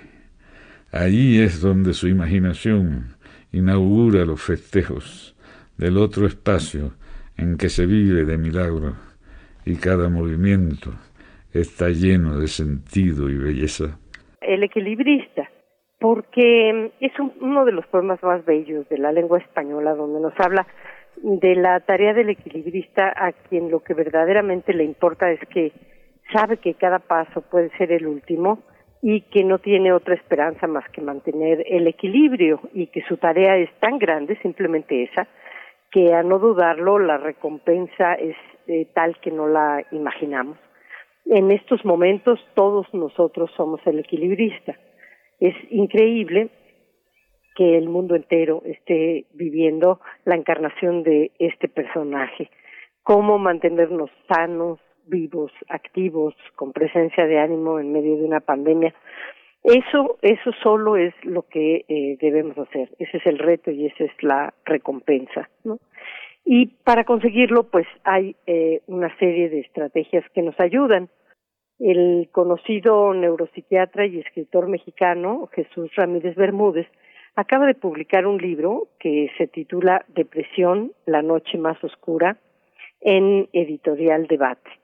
Y me parece a mí que estando en plena pandemia, aunque según algunos más optimistas en la post-pandemia, eh, es un libro clave para entendernos porque tras más de tres meses de confinamiento, en el mejor de los casos, surgen varios síntomas emocionales que se suman a aquel eh, sinsentido inicial, aquella eh, sensación de incertidumbre, de zozobra, de ansiedad, y que pueden llegar a convertirse en una depresión. ¿Qué es la depresión? Todos usamos esa palabra, ¿no? Pero lo que hace Jesús es describir en qué eh, se ha convertido la depresión tras aquello que pensaban desde los clásicos hasta nuestros días que era la reunión de todos estos síntomas. Yo creo que en los 90 se empezó a hablar de la depresión como una de las enfermedades, emblemáticas de la posmodernidad y fue cuando más se empezó a escribir sobre ella, sobre todo en literatura, en poesía, en novela. Y además surgió un sinfín de escritos médicos sobre este padecimiento, pero ya desde épocas atrás se hablaba de algo parecido. Por ejemplo, en el- las novelas del siglo XIX se decía simplemente, y sobre todo de las mujeres, con las que eh, la literatura se ensañaba más a este respecto, se decía que la señora estaba indispuesta o que estaba enferma de los nervios, ¿no? ¿Cuántas novelas conocemos de la mujer encerrada en el ático, de mujeres enfermas de los nervios? Pero desde la antigüedad ya se clasificaba la tendencia en eh, los seres humanos a tener una predisposición según los humores del cuerpo. Según Hipócrates y Galeno eran cuatro estos humores, el sanguíneo, el flemático, el colérico y el melancólico. Eh, recordarán ustedes muchas representaciones, tanto en escultura como en pintura, como en grabados, que responden a estos cuatro humores. Y eh, se pensaba en ellos como si el individuo, una vez que los eh, que hubiera nacido con alguno de ellos, los, los tendría para el resto de su vida, ¿no? Por ejemplo, pensemos en los grabados de Durero sobre la melancolía. O en algunas novelas, insisto, del 19, aunque desde el 18 había ya representaciones de esto en, el teatro, en arte dramático, donde un personaje era siempre colérico o siempre flemático o siempre melancólico. De los artistas en general se decía que tenían un temperamento melancólico y la poesía siempre ha estado asociada a ese estado meditabundo, soñador, nostalgioso. Pero si esto hubiera sido siempre así, ¿cómo nos explicamos entonces que haya, que hubiera autores, autoras con una obra inmensa que no solamente se dedicaron a escribir día con día con una enorme disciplina, sino que también se dedicaban a dar conferencias y a vivir de ellas. Por ejemplo, Dickens es un claro eh, eh, sujeto que hacía esto, ¿no? Eh, bueno, pues en realidad se trata, como hoy lo ve la medicina, de estados, de distintos estados, y la depresión es un estado que puede ser pasajero, eh, la discusión ahora en la medicina moderna tiene que ver más bien con si la depresión es un asunto biológico, químico o social, ¿no? Y bueno, que hemos sabido que, que concluyen, como con tantos eh, malestares, que es algo multifactorial. Ya cuando un médico te dice que algo es multifactorial, este, pues casi casi se te cae el ánimo, ¿no? Porque lo tienes que atacar por distintos frentes. Está muy de moda eh, la parte química a partir del descubrimiento y la utilización de litio, a partir de los inhibidores de la recaptación de serotonina y noradrenalina, y todo esto dio lugar a esos primeros antidepresivos. Recuerdan ustedes la era del boom del Prozac a finales de los 80, ¿no? Y principios de los 90. Era, era la panacea. Por fin, con una pastillita íbamos a ser todos felices para siempre. Pero no, no fue así, porque los procesos para superar la depresión, nos dice Jesús Ramírez, son mucho más complejos. Y hoy se sabe que es un trabajo donde también intervienen los psicólogos y los psiquiatras y el ambiente de la persona. Pero eh, imaginemos cómo no va a ser útil un libro como este si tras más o menos 120 días en promedio en que una persona está sola y no puede salir ni a comprar eh, lo básico y se las ingenia, se pone horarios, trata de ser productivo, trata de hacer un poco de ejercicio, trata de arreglar si es que puede algunos desperfectos en su casa, plomería, albañilería, lo que pueda. Eh, si a pesar de todo esto está eh, pendiente de las noticias, oyendo de curvas de contagio que ya se aplanaron, pero que en realidad no se aplanan y que se extienden hasta el infinito, si está desconcertado, abatido, inseguro, o pensemos, por ejemplo, en los que normalmente no pensamos, en el personal de salud, que ha atendido miles de casos, que tiene pesadillas, que tiene estrés postraumático, crisis de pánico, y que se sienten todos los días en medio del ruedo o pensemos en los sobrevivientes del COVID, que quedaron marcados por el tránsito cuando pasaron por terapia intensiva y la separación de sus familias y sin la seguridad de que haber tenido la enfermedad y haber sobrevivido a ella los librará de no volver a contagiarse. O por último, pensemos en los parientes de esos enfermos, a quienes tampoco les va mejor, también están sometidos a niveles de estrés muy altos. Y pensemos en una sociedad que comienza a abrir sus espacios de trabajo, pero que lo hace con los precarios instrumentos de defensa, que son los únicos que tenemos para salir allá afuera, donde habita la amenaza del virus.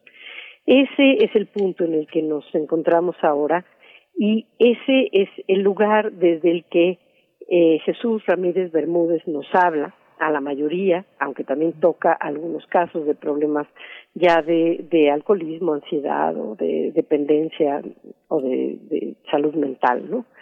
Eh, creo que todos hemos leído el, el libro sobre la depresión la novela, novela ensayo, es un libro de no ficción de William Starron que se llama Esa visible oscuridad y al leerla nos dimos cuenta de que no necesitas estar viviendo necesariamente algo terrible para caer en eh, este estado. A él le dio justo después de, de haber alcanzado el éxito y de que estaban con eh, la decisión de Sophie adaptando su novela en el cine, iba a recibir un premio y empieza a sentir esta especie de declive, de ataraxia, de desgana, de no querer hacer, hacer nada y entonces nos habla pormenorizadamente día con día cómo fue esa bitácora y cómo logra superar esto tan misterioso que es la depresión.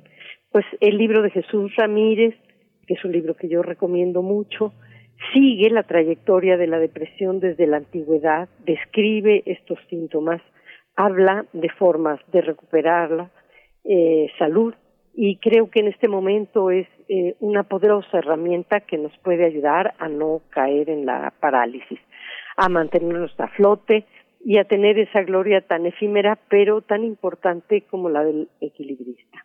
Yo pienso en, en este llamado que hace el presidente de la República en estos días, en las últimas semanas, eh, nos ha instado a perder el miedo, a perder el miedo a salir. Ahora que tú hablas del síndrome de la cabaña y de cómo nos nos puede afectar, digamos, en distintos, en, en, distintos niveles, ¿no? Este miedo a salir de nuestros propios hogares que se ha vuelto probablemente el lugar en algunos casos y con sus asegúnes, si es que pensamos en cuestiones de violencia intrafamiliar, pero que se ha convertido pues en el, en el único lugar seguro y en nuestra defensa pues permanente ante, ante lo que ocurre allá afuera, ¿no? Y yo creo que el miedo es bueno, desde luego, por algo existe, porque nos previene, nos pone en estado de alerta. Pero el, el terror pánico o desarrollar otro tipo de afecciones paranoicas son las que no nos sirven para nada, porque de cualquier manera la realidad es como es y tenemos que tomar todas las precauciones. Desde luego sobrevivir es la tarea número uno de todos en este momento. Pero, pero tratar de que no haya consecuencias mayores como la de la depresión, que no se, se vuelva un problema mucho más complejo vivir, sino tratar de sacarle lo mejor, tratar de ver qué es lo que hemos desarrollado en nosotros que sea bueno, qué fortalezas tenemos que no sabíamos que teníamos, con qué podemos contar. Y la literatura está llena de asuntos que tienen que ver con la depresión, que finalmente es como el caso de la presión alta, ¿no? Dice, ¿por qué, por qué tiene usted la presión alta? Digamos, lo, lo, toda la sintomatología para que los psiquiatras administren tratamientos para la depresión, pues son muy claros, han, han ido evolucionando a través de los manuales de atención de las enfermedades mentales, pero finalmente es algo inasible, ¿no? También recuerdo esta novela de Luis Zapata, eh, sí. como Sombras y Sueños, que es otra... Sí, sí otra, otra te, otro tema que tiene que ver con la, con la depresión. Eh, esta, y sobre todo la depresión en la literatura. Hay un momento en que también Sergio Pitol habla de esa caída de la, en, en, una especie de depresión donde la escritura llega a convertirse en una especie de depresión, ¿no? Y él lo explica porque ha caído uno de los objetos más fuertes de su deseo. Él, él siempre ignoró cómo habían muerto sus padres sí, y sí. cuando lo supo, se acabó la literatura para él. Tuvo que recurrir a una gran terapia, una, una terapia de hipnosis. De ¿no? precisamente, sí, para tratar y, de recrear. Y, encontrar de nuevo eso que se había perdido, que era el deseo, ¿no?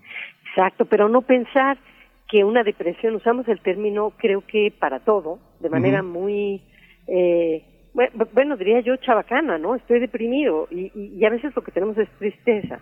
Uh -huh. Entonces no hacer que todo se eh, envuelva de esa palabra y que no haya otras salidas, que son las salidas que nos hacen finalmente eh, valorar y amar la preciosa vida mientras la tenemos. Uh -huh.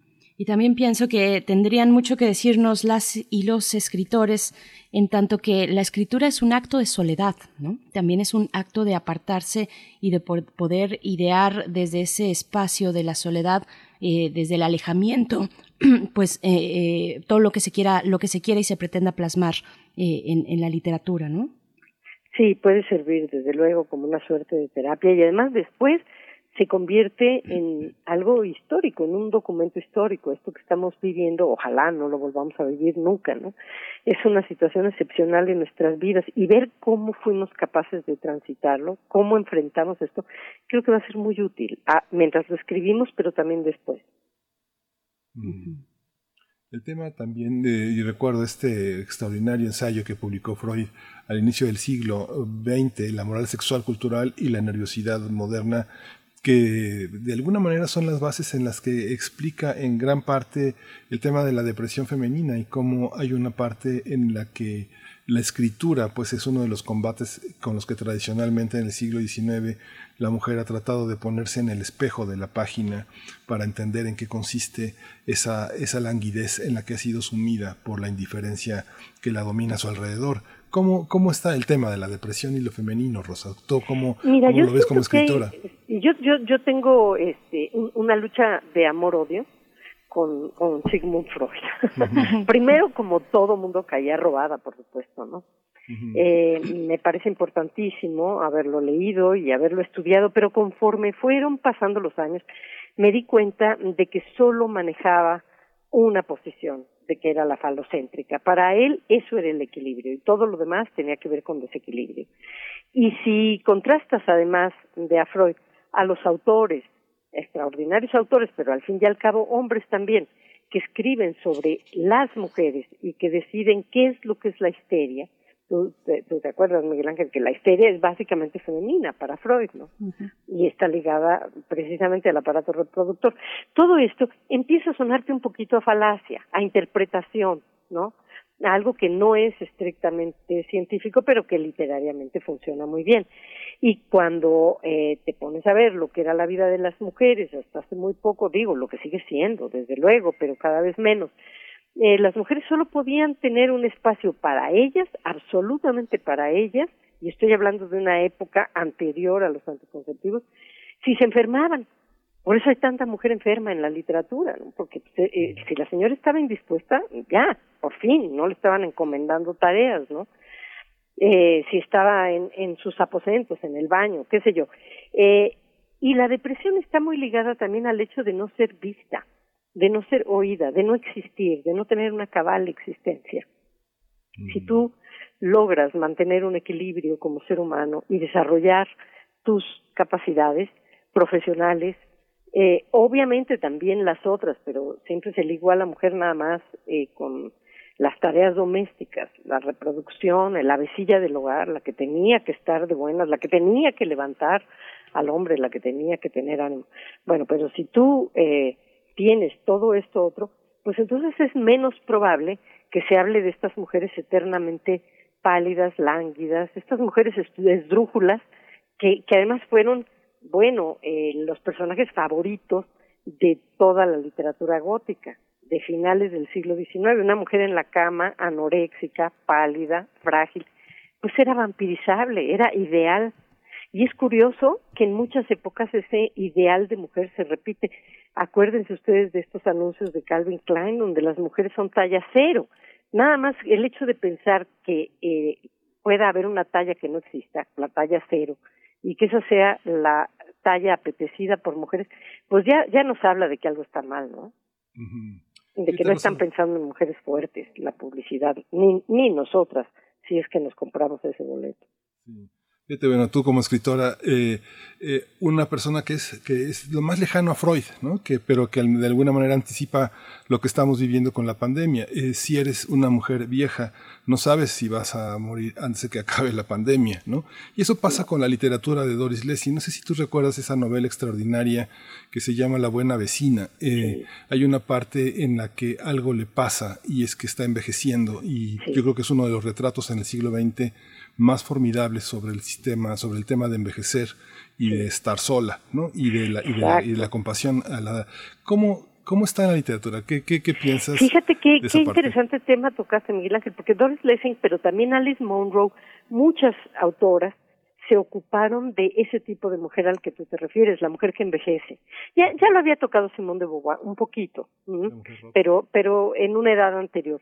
Pero estas viejas, que son eh, las viejas solas, aisladas, ahí sí se acabó la visibilidad social porque se terminó la tarea para la que se supone que eh, la mujer está aquí y con la que va a ser reconocida, ¿no? Ese tipo de mujeres están muy bien dibujadas en la literatura de principios del siglo XX y yo diría que incluso en la literatura actual. Pero también se ha retomado un modelo interesante. Margaret Atwood tiene también algunas mujeres de estas, las mujeres sabias, las que se, pero no a lo Molière, digo, sabias eh, no en un sentido irónico, porque se las saben arreglar, porque tienen amigas, porque las mujeres suelen hacer lazos, eh, comunidad, ¿no? Eh, suelen ayudar, suelen ver en qué son útiles. Eso es, eso es lo que han hecho toda su vida, ser útiles para algo y no necesariamente para una familia nuclear. Y todo esto es lo que hace que sean longevas, pero que además sean felices.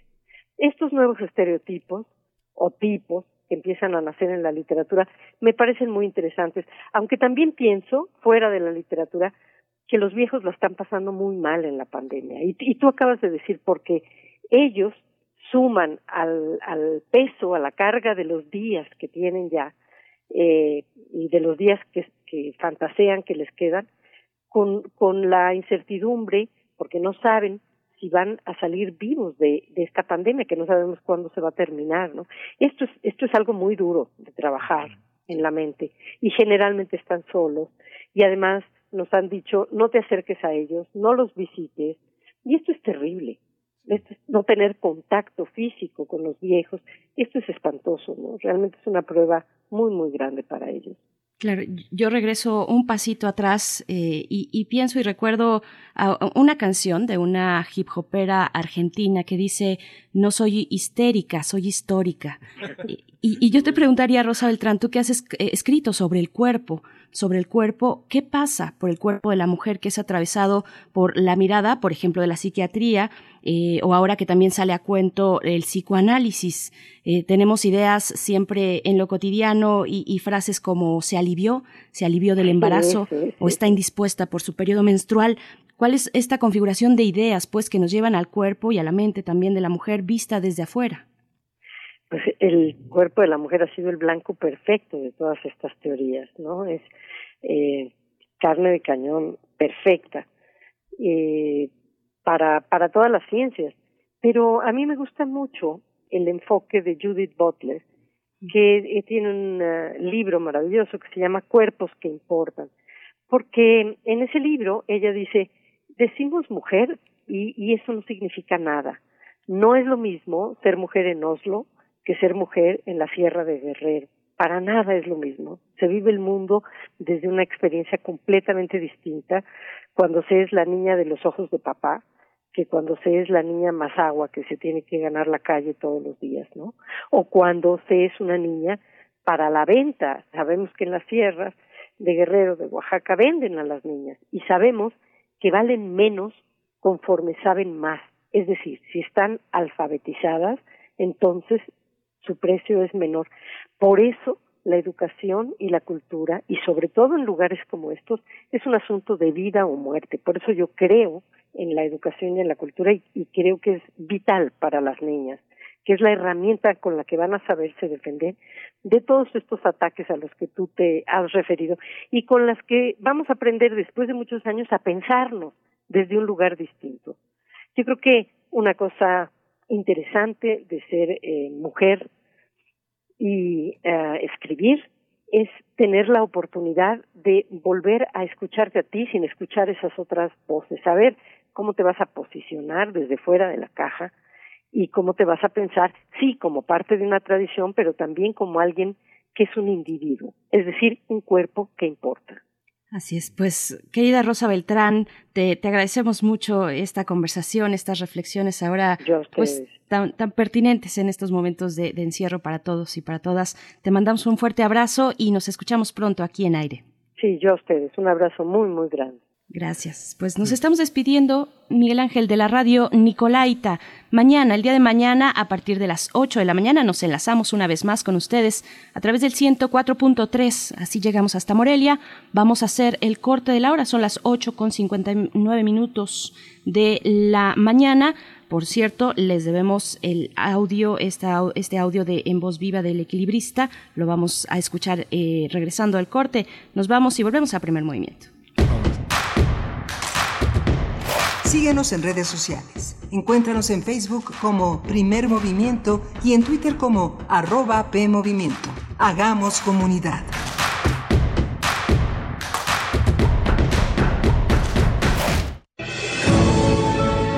En Fundación UNAM queremos seguir apoyando a nuestros médicos residentes de la Facultad de Medicina de la UNAM para que estén bien protegidos ante la pandemia de COVID-19 y puedan seguir ayudando a la población. Te invitamos a sumarte a la campaña Dona un kit, protege a un residente, en la que con un donativo desde 314 pesos podremos entregar equipo de protección personal a cada médico de la UNAM que lo requiera. Entra a la página www.fundacionunam.org.mx y con tu ayuda hagamos posible lo imposible.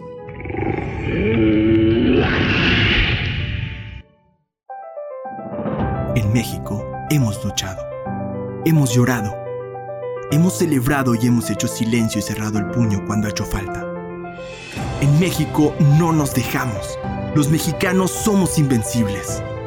Hoy hagamos una pausa a lo que nos identifica y nos hace sentir orgullosos. Tenemos que cuidarnos todos para que todo vuelva a ser como antes. Que no nos falte nadie. PRI, el Partido de México. Entre todas y todos debemos cuidarnos y la participación de las personas adultas mayores es muy importante. Hay que permitirles elegir cómo apoyar y qué labores quieren realizar. Toda la familia debe ayudar. La gente mayor tiene más experiencia. Aprendamos de sus historias, compartamos actividades y disfrutemos de su compañía siempre con sana distancia. Recuerda, ahora nos toca cuidarlos a ellos. Pero ante todo, quédate en casa. Gobierno de México. Maestro prevenido, vamos a grabar. Adelante. Soy Óscar de la Borbolla y quiero invitarlos a escuchar un nuevo programa, Las Esquinas del Azar. Oscar de la Borbolla. Sí, Juan, ¿qué estás? ¿Tú qué? estás haciendo aquí? Yo aquí trabajo. Juan, pues vengo a invitar a los radioescuchas de Radio UNAM a nuestro programa. ¿Nuestro? Es un espacio de diálogo para platicar de todo y en todos los lugares donde se puede platicar y a veces hasta donde no se puede o no se debe. Una producción de Radio UNAM y la Facultad de Estudios Superiores Agatlán. Las Esquinas del Azar. Todos los martes a las 10 de la mañana y retransmisión los viernes a las 18 horas por el 96.1 de FM. Radio UNAM. Experiencia sonora. En la imaginación surgen las notas que quedan escritas para siempre en una partitura. Desde ese momento, sin importar cuándo fueron creadas, al tocarlas, se vuelven tiempo presente. Muchos instrumentos se juntarán en el mismo espacio y a una señal nacerá la pieza que entrará por tus oídos. Súmate a la experiencia de revivir la música. Escucha a la OFUNAM todos los domingos a las 12 horas por el 96.1 de FM. Radio UNAM, Experiencia Sonora.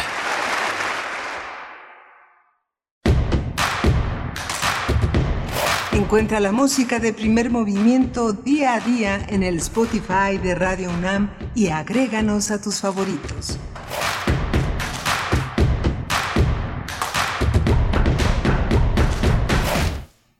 Muy buenos días, estamos ya de vuelta en primer movimiento, así de rápido fue el corte para iniciar nuestra tercera hora en el día de hoy, hoy que es jueves, ya es jueves, jueves 18 de junio de 2020 y continuamos en, en cabina, bueno, a distancia, pero dirigidos por Frida Saldívar allá en Adolfo Prieto 133 en la Colonia del Valle, Miguel Ángel Quemain desde nuestras casas y después de una conversación pues muy interesante, muy estimulante, que nos ha dejado también muchos comentarios en redes sociales que ojalá ahorita podamos dar lectura eh, con Rosa Beltrán, la depresión, el síndrome de la cabaña y el equilibrio, Miguel Ángel.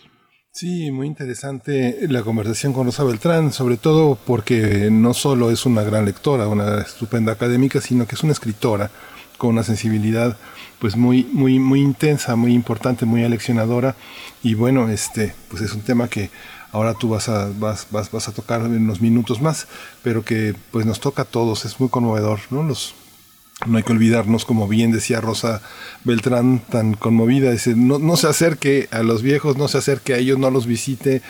Híjole, este, pues son los pilares, son personas que no debemos dejar solas, aunque sea de lejos, sí hay que ir a verlos, sí hay que ir a saludarlos, a preguntarles qué se les ofrece, hacer acto de presencia, aunque sea desde la puerta, ¿no?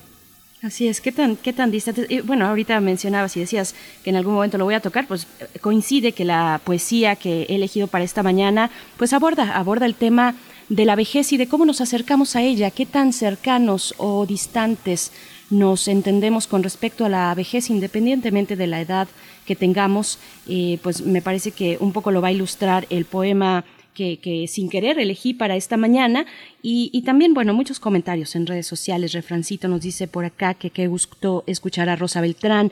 Estamos en una situación de ansiedad fuerte y si tratamos de mantener y tratamos de mantener el equilibrio, eh, también nos dice Flechador del Sol, una sociedad que insiste solo en felicidad cómo nos prepara o cómo nos preparamos para los cambios que nos alejan de ese pregonar de felicidad.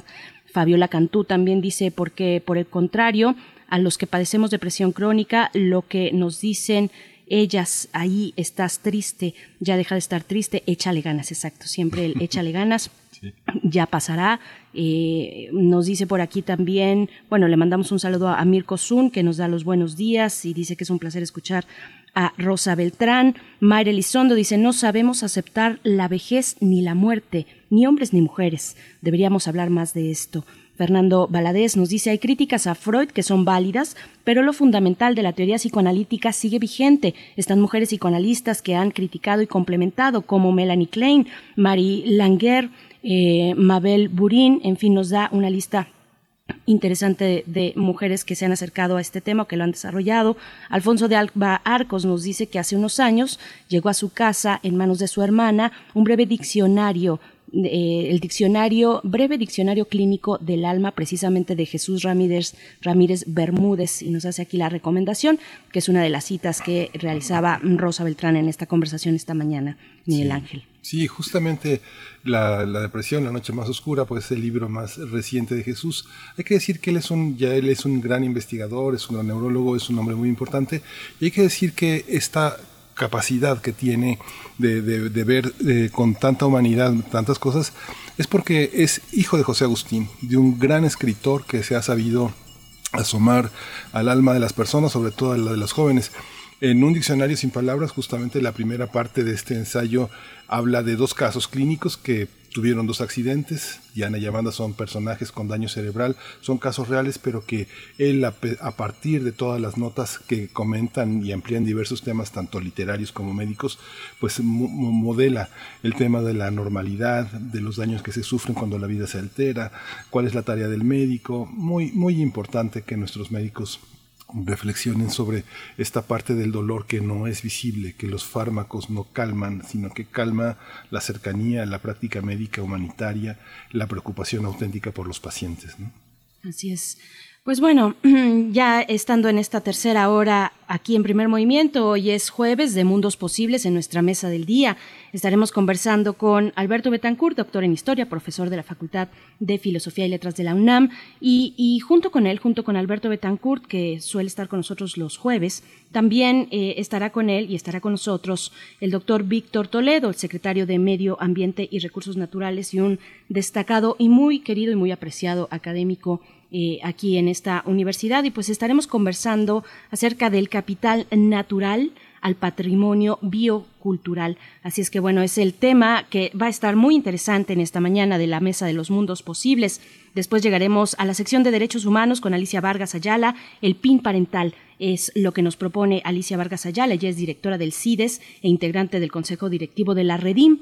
Eh, pues qué está pasando en esta discusión que, que, se ha dado ya en algunos estados de la República, que viene, lo decíamos muy temprano, de, de, de España, es precisamente uno de los Abascal, integrante del partido Vox, el que hace esta propuesta del PIN parental, lo hizo a principios entre finales del año pasado, principios de este año, y bueno, es un tema que toca también a nuestro país en estos momentos. Ustedes comenten, por favor, en redes sociales, siempre es muy interesante poder leernos ahí en esos espacios digitales, arroba P Movimiento en Twitter, Primer Movimiento UNAM en Facebook. Y Miguel Ángel, si no tienes otra cuestión, nos No, vamos con la vámonos, poesía. Vámonos.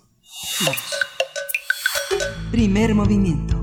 Hacemos comunidad. Es hora de Poesía Necesaria. Bien, pues para esta mañana vamos con la poesía de Cel Cabrera, una escritora nacida en Iguala Guerrero en el año de 1988. Ella ha sido becaria del FONCA y de la Fundación para la- las Letras Mexicanas. Obtuvo el Premio Nacional de Poesía Tijuana por su publicación La Arista que no se toca de 2019. Eh, muy recomendable también su libro titulado Perras, publicado por el Fondo de Cultura Económica. Y lo que hoy escucharemos se titula Pérdidas. Es un poema, bueno, ya lo decíamos hace un momento, hablar de la vejez, acercarnos desde distintos ángulos. Yo elegí este poema porque me hizo pensar en estos momentos de confinamiento, donde nos la pasamos lavando los trastes, limpiando la casa y de alguna, de alguna manera barriendo nuestra propia descamación cutánea. Eso es lo que me hizo pensar este poema, barriendo nuestro propio ser, barriéndonos un poco a nosotros mismos en nuestro paso por los días de este encierro. Y pues bueno, esta es la elección de la poesía y la razón por la que lo elegí por la que hice esta selección. Y pues bueno, para la música después vamos a escuchar a una banda de la ciudad rusa de Rostov-on-Don, eh, al sureste de Rusia. Ellos son Motorama, están vigentes desde 2005, es un grupo de post-punk en toda regla. Esto se nota más sobre todo en su otro proyecto musical, donde usan eh, mucho más frecuentemente los sintetizadores, sintetizadores más oscuros, un poco asemejando a la gran industria de la Unión Soviética, y donde cantan también en ese otro proyecto en ruso pero para esta, eh, para, para esta alineación en Motorama, pues eligieron el inglés como su idioma, como el idioma de sus letras, así es que vamos a escuchar la canción Wind in Her Hair, aire en, eh, en su cabello de Motorama, pero antes vamos con Pérdidas de Cel Cabrera. Ustedes pueden encontrar en el, sitio periódico de poesía.unam.mx este, este poema de Cel Cabrera, que voy a dar eh, lectura en este momento. Pérdidas. El piso de mi casa es la alfombra constante de los pequeños rastros que va dejando el tiempo. Pierdo pelo todos los días, pierdo minutos lavándolos del, levantándolos del suelo, barriéndolos para que su ausencia sea invisible, aunque mi cabellera amaine y se debilite cada vez. Lo mismo amaina mi voluntad para ciertas militancias, me abstengo ya de algunas disputas, presciendo de noches de fiesta, excesos que ya no recuerdo, quedan indicios de aquella que fui, un cansancio ineludible al despertar cada mañana, el dolor en las piernas, cada músculo haciéndose notar, cuando paso mis dedos llenos de ungüento y me recuerdo bailando en aquella fiesta hasta el amanecer. Me pierdo yo y esta declaración parece prematura, innecesaria, como una verdad que se suelta a la mitad del camino.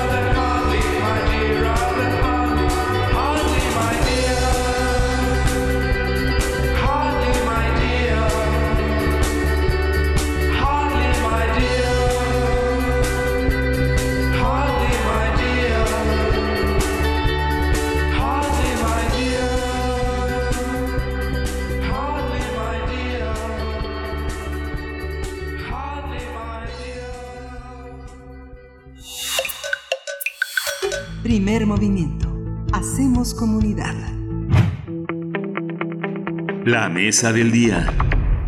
Bien, pues estamos de vuelta y llegamos a la mesa del día, que en jueves es mesa de mundos posibles a cargo del doctor Alberto Betancourt. Ustedes lo conocen muy bien, es doctor en historia, profesor de la Facultad de Filosofía y Letras de la UNAM, coordinador del Observatorio del G20 también de esa facultad y se encuentra con nosotros cada jueves, como es el día de hoy. Alberto Betancourt, bienvenido. Gracias por estar aquí. Eh, buenos días, te saludamos Miguel Ángel Quemain, Berenice Camacho, de este lado del micrófono. Buenos días, Alberto. Hola Berenice, Miguel Ángel, muy buenos días. Amigos del auditorio, qué gusto saludarlos en estos tiempos en que uno sabe que puede confiar en quien no ha perdido su capacidad de conmoverse.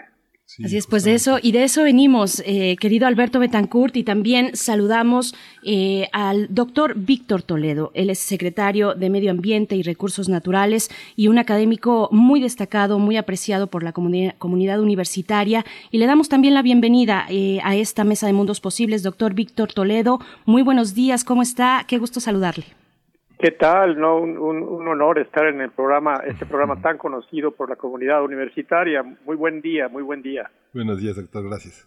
Gracias. Pues, querido Alberto Betancourt, eh, te dejamos la mano en, en, en este, en esta buena idea que tuviste, en este eh, atino que tuviste de poder invitar al doctor Víctor Toledo para hablar del capital natural al patrimonio biocultural. Así es, Berenice, muchas gracias. Víctor, eh, me da mucho gusto que estés aquí, bienvenido a Mundos Posibles. La verdad es que la semana pasada estuvimos hablando de lo que denominamos un cambio de paradigma para el campo, para la alimentación y para la salud en México. Tocamos el tema de algo, de un acontecimiento que a mí me pareció muy relevante, la prohibición de la importación de mil toneladas de glifosato, pero lo enmarcamos en un proceso más general que tiene que ver con este cambio de, paradigma. Y yo quería preguntarte, creo que en este punto tenemos una coincidencia, pero desde mi punto de vista en este momento histórico tan complejo, tan contradictorio, estamos viviendo un proceso que yo llamaría de transición de un paradigma del capital natural a un paradigma del patrimonio biocultural.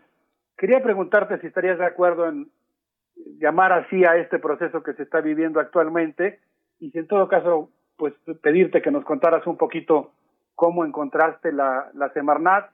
Debo decir, seguramente todos nuestros amigos del auditorio lo conocen, que el doctor Víctor Toledo es profesor de nuestra universidad en el campus Morelia, ha sido director del Instituto de Investigación en Ecosistemas y Sustentabilidad y actualmente, como decía mi compañera Berenice Camacho, eh, pues es el titular de la Secretaría de Medio Ambiente y Recursos Naturales. Víctor, ¿tú coincidirías que estamos viviendo en un momento de transición del paradigma del capital natural al paradigma del patrimonio biocultural? Eh, sí, sí, sí, por supuesto, pero eh, yo, eh, yo, yo quisiera un poco poner en contexto eh, este cambio de paradigma concreto. En realidad, eh, estamos viviendo en general una multitud, un, un, un número muy elevado de cambios de paradigmas, digamos, ¿no? Yo creo que en este caso, eh, esto que tú señalas eh, se restringe fundamentalmente al tema de la conservación de la naturaleza, ¿no? Este, pero en real- porque en realidad, eh, bueno, en, en este, en estos tiempos que hemos eh, pasado de, de la academia, del pensamiento crítico y, y también de la militancia ambientalista a, a la función pública, que por cierto son tres ámbitos totalmente diferentes, con diferentes ritmos, complejidades, etcétera.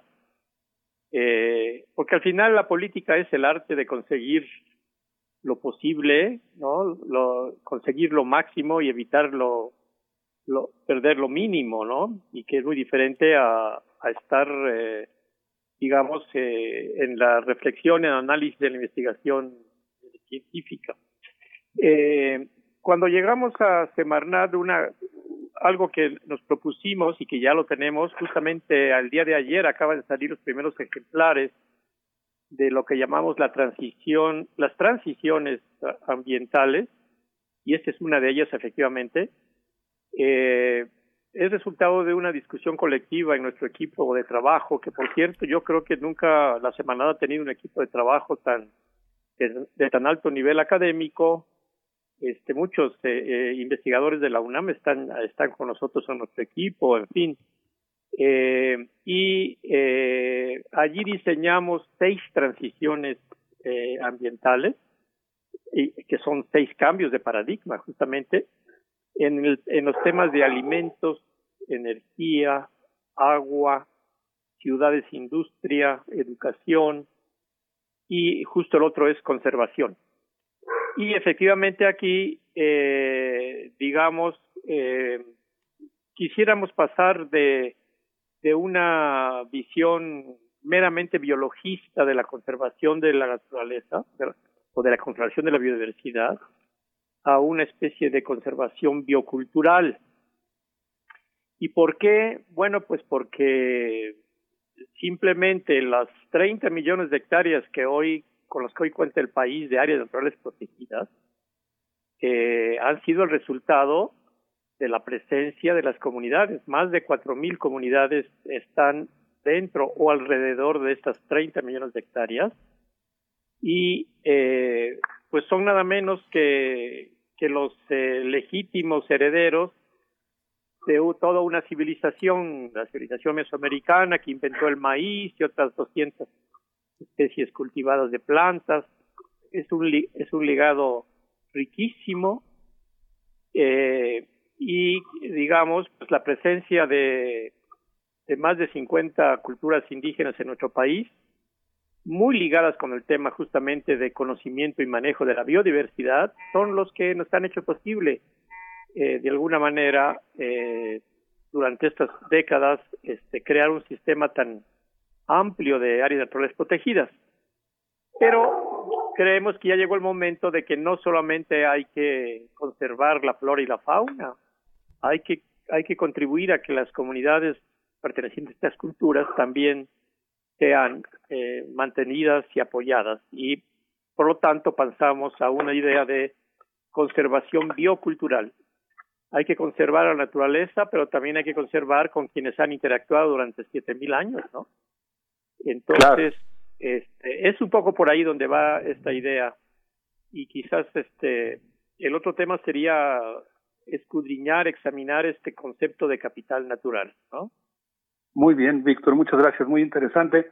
Eh, Una pregunta ligada a la anterior. La semana pasada nosotros estuvimos conversando sobre todas las deformaciones que provocó en nuestro país y particularmente en la agricultura el Tratado de Libre Comercio de América del Norte que privilegió la agricultura industrial y de exportación por encima de la producción agrícola campesina de pequeñas comunidades eh, que pues son justamente las que están preservando eh, el patrimonio biocultural de México. En ese sentido quería preguntarte, quizá digamos en, el contexto de lo que ocurrió con el glifosato, ¿cuál sería la, digamos, la nueva política que se está impulsando para darle valor a la agroecología como una forma de producción eh, que también debe existir y que debe tener eh, apoyo por parte del Estado mexicano en el caso de nuestro país? Sí, justamente es, esa es la, la que planteamos como la transición en, el campo de, los, la producción de alimentos, porque efectivamente el modelo predominante, que pues esto viene desde, el siglo pasado, ¿no? Con todo el tema de la, la llamada revolución verde, que es todo el conjunto de sistemas basados en el uso de, de maquinaria, de, de especies mejoradas, de espe- ahora de especies de, de especies este, modificadas genéticamente, es de transgénicos, el uso de agroquímicos, eh, el uso masivo de agua. Es todo un modelo, digamos, que es el llamado modelo agroindustrial, que, que es, digamos, el que se, se levanta como, como, como el emblema, digamos, de la modernización agrícola, ¿no? El empleo de máquinas y pesticidas, plaguicidas de todo tipo, etcétera, etcétera. Y frente a esto, pues está el, la alternativa que es la alternativa que es la agroecología. Eh, en los últimos, porque hemos sido testigos y participantes de todo este proceso, En los últimos 20 años la agroecología ha ganado muchísimo terreno en todo el mundo, pero especialmente en América Latina, eh, en países como Cuba, el norte de Centroamérica, Brasil, Colombia y, México también. A tal punto que, eh, digamos, la agroecología que busca la generación sana, y ambientalmente sana de productos sanos, eh, ha estado eh, fundamentalmente ligado con los pequeños productores y en el caso de México los principales actores de la agroecología son las cooperativas indígenas las comunidades indígenas. Por ejemplo, sabemos que México eh, es el mayor productor de café orgánico en el mundo y esto lo producen 150, 200 cooperativas indígenas, sobre todo de Chiapas, ¿no? que exportan café a Europa, Estados Unidos, Japón, ya muy consolidado, digamos, todo esto. Y eh, recientemente, pues el, el, el mayor impulso a la agroecología es lo que viene con el programa Sembrando Vida, ¿no? Son todas prácticas agroecológicas de reforestación y de generación de, alimentos, porque se combina milpa con, con árboles, que eh, según los últimos datos, pues ya se está llegando, ya se rebasaron los 400 mil productores en el país. Esto pone al país, a México a la cabeza totalmente en el mundo, ¿eh? Y efectivamente, entonces, eh, en la Semarnat nos planteamos la transición de los sistemas agroindustriales a los sistemas agroecológicos. Ahora Sí. bien, eh, la mayor parte de las experiencias agroecológicas en México están en el centro y sur sureste. La buena noticia que aprovecho para darles, y esto es muy reciente, es que tuvimos ya un encuentro con el Consejo Nacional Agropecuario. Esta es la mayor organización de grandes productores, medianos y grandes productores del país, agropecuarios. Eh, representan a 1.5 millones de productores del centro y norte del país y hemos llegado en una muy fructífera un fructífero diálogo, ya llegamos a un primer acuerdo, vamos a formar un, un grupo para buscar ahora la transición agroecológica de los grandes productores del norte y del centro del país, ¿no? Entonces Qué vamos bien. por buen camino. Eh, si logramos esto, vamos a hacer de México, yo creo que el país más avanzado eh, eh, que cambia los sistemas agroindustriales a sistemas agroecológicos. Ahora, muy importante decirlo, no es una, no es un cambio abrupto, radical, tiene que ser un cambio gradual. Y esto es algo que a veces no entienden nuestros eh, críticos desde el ambientalismo. ¿no? Sí. Víctor, eh, quisiera hacer una penúltima pregunta, hacer ahora una pregunta, después darle la palabra a mis compañeros Miguel Ángel y Berenice y reservar una última pregunta para el final. Eh, tengo la impresión de que la manera en la que estás intentando resolver los conflictos ambientales que tú estudiaste desde antes de llegar a este cargo consiste básicamente en la creación de algo que yo llamaría algo así como comunidades eh, ecológicas o comunidades ecotecnológicas que integran a los diversos actores de un conflicto social para tratar de crear mesas de diálogo, generar consensos. Creo que ese ha sido el caso con algunos conflictos que habían sido provocados por algunas empresas muy contaminantes como la cervecera Constellation Brands, eh, los problemas generados por el Aeropuerto Internacional de la Ciudad de México, el río Sonora, las lagunas de Zempoala, el caso de Topolobampo, Sinaloa. Eh, ¿Hay esta idea de crear comunidades de diálogo para resolver los problemas ambientales, para generar consensos? Sí, totalmente. La, la, desde que llegamos eh, hemos este, mantenido la, el diálogo con eh, en, en, en, los puntos de, conflictivos. Este, efectivamente, el, el, recuento de unos 15 años, saca, sacados de más de mil citas este, hemerográficas de, ¿no? de los registros periodísticos, eh, indican que hay más de 500 este, conflictos en el país. La mayor parte son, los principales son minería, luego siguen temas del agua, este, por, cuestiones de, energéticas, este, efectivamente. Y en estos, en estos 13 meses en que hemos estado en Semarnat, pues hemos atendido más de 50 conflictos. Eh, prácticamente yo creo que es una, una de las secretarías que tiene que estar atendiendo este tipo de, de situaciones. Y eh, pues lo, desde el principio lo hicimos. La, la, la primera toma, nos tomaron a Semarnat este, eh, un grupo eh, eh, hace ya al principio de la gestión, por, por julio, agosto, y eh, inmediatamente abrimos el diálogo y, y, y nos dimos cuenta de que tenían toda la razón, tenían años, años. Eh, el conflicto era es, es en la eh, se está resolviendo ya es en, en la en la zona en la región de Tula donde hay este una cantidad de industrias comenzando por refinería este y sobre todo la contaminación que viene de la Ciudad de México a las aguas con enfermedades en buena parte de la población y ya estamos atendiendo esto y hay recursos junto con el gobierno de Hidalgo en fin este eh, uno no puede creer porque la- eh, en los anteriores gobiernos no les hacían caso, jamás hicieron caso a tantos y tantas demandas ciudadanas totalmente legítimas. Entonces ya creamos, se creó ahí ya una zona de emergencia sanitaria y de emergencia ecológica, en fin. Sí, efectivamente estamos en, estamos en ese tenor todo el tiempo. ¿eh? Gracias, Víctor. Miguel Sí. Ángel. Doctor, eh, fíjese que quiero hacer una pregunta, pero casi es una pregunta personal, porque fíjese que me ha tocado mucho estar en esa cultura del desierto, recorrer muchas de esas partes, y una de las, uno de los entornos pues más queridos es Zacatecas, ¿no? Esta ciudad que significa en agua Zacat, que es Zacate, y Tecat, que significa gente. No, no hay en los antecedentes prehispánicos nada relacionado con la minería que se fundó en esa ciudad en 1546. Pero mucha gente, he conocido mucha gente enferma, sobre todo abuelos y gente que nació en los 30, 40, enfermos de POC, de cáncer de garganta, de, de enfermedades dermatológicas. ¿Usted cree que en algún momento se acabe la minería en México? Se lo he preguntado a muchos activistas, a muchos hombres investigadores preocupados por la minería en esta cuarta transformación, pero parece que, que nadie tiene una respuesta, una respuesta desde ese ámbito que es el, el futuro. Eh, ¿Usted qué futuro le ve a la minería? El Salvador, un país tan pequeño, acabó con ella. Este, ¿Nosotros tenemos posibilidad de que no sea una de las actividades primordiales?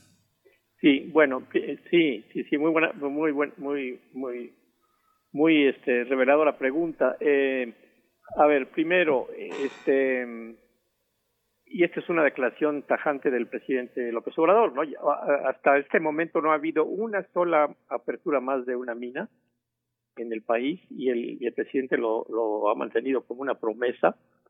Eh, lo que lo que estamos haciendo ahora es eh, en cada conflicto con las mineras de las comunidades con las mineras es revisar todos los procedimientos y eh, sobre todo eh, dar opciones. Yo creo que, por supuesto, estamos hablando del, mayor productor de plata en el mundo, ¿no? Que es, México, ¿no? Pero que todo está en manos, por supuesto, de, de grandes compañías, sobre todo canadienses.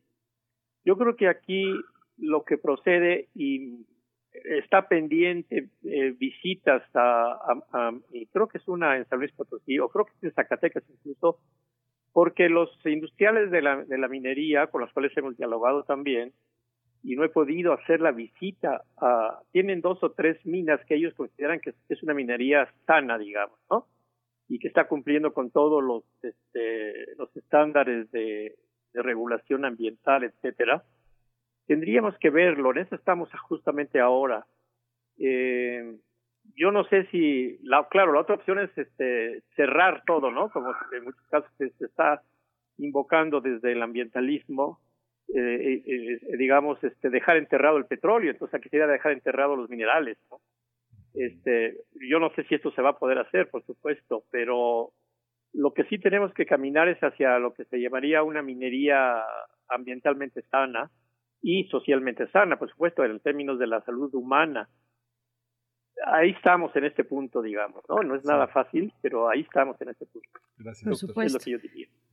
Se empieza, o sea, se pone de manifiesto el, el conciliar la, la compli- co- lo complicado que es conci- conciliar tantos elementos, el desarrollo por un lado, qué tipo y qué idea de desarrollo, eh, con, con la riqueza también cultural de las comunidades originarias, la conservación propia del entorno natural, la conservación biocultural. Se nos empieza a acabar el tiempo y yo quiero dejarle la palabra para una última intervención al doctor Alberto Betancourt. Alberto, eh, todo tuyo lo que quieras plantear y para irnos despidiendo. Berenice, muchísimas gracias. Eh, pues, eh, Víctor, quisiera tocar un punto en el que sé que tenemos una diferencia de opinión, eh, que se refiere a la cuestión de la construcción del tren Maya, que desde mi punto de vista, pues no es solamente un tren con una vía de cinco metros de ancho, sino que se trata de un megaproyecto, eh, pues que incluirá un, todo un paquete, digamos, de inversiones, de desterritorialización, de, del suelo, de cambios de uso de suelo, y particularmente a mí me preocupa el hecho de que el proyecto implica la construcción de 16 grandes ciudades que van a ser enclaves de destrucción en una de las zonas más ricas biológicamente del país. Pondría, por ejemplo, el caso de las mil hectáreas que habrá, que ocupará una ciudad cercana a Palenque, que mi- mil hectáreas para nuestros amigos que nos escuchan es más o menos la extensión, la superficie de la ciudad universitaria más un 50% más.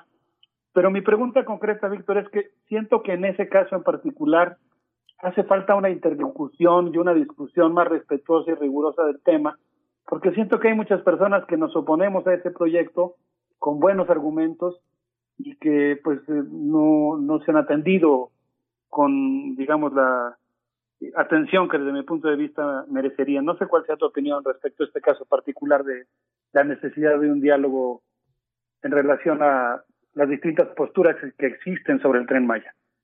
Sí, bueno, eh, co- sí que ha corrido tinta, ¿eh? Sí que ha corrido tinta y, y voces sobre el tren Maya. Eh, impresiona la cantidad de, de debate que se ha que se ha generado.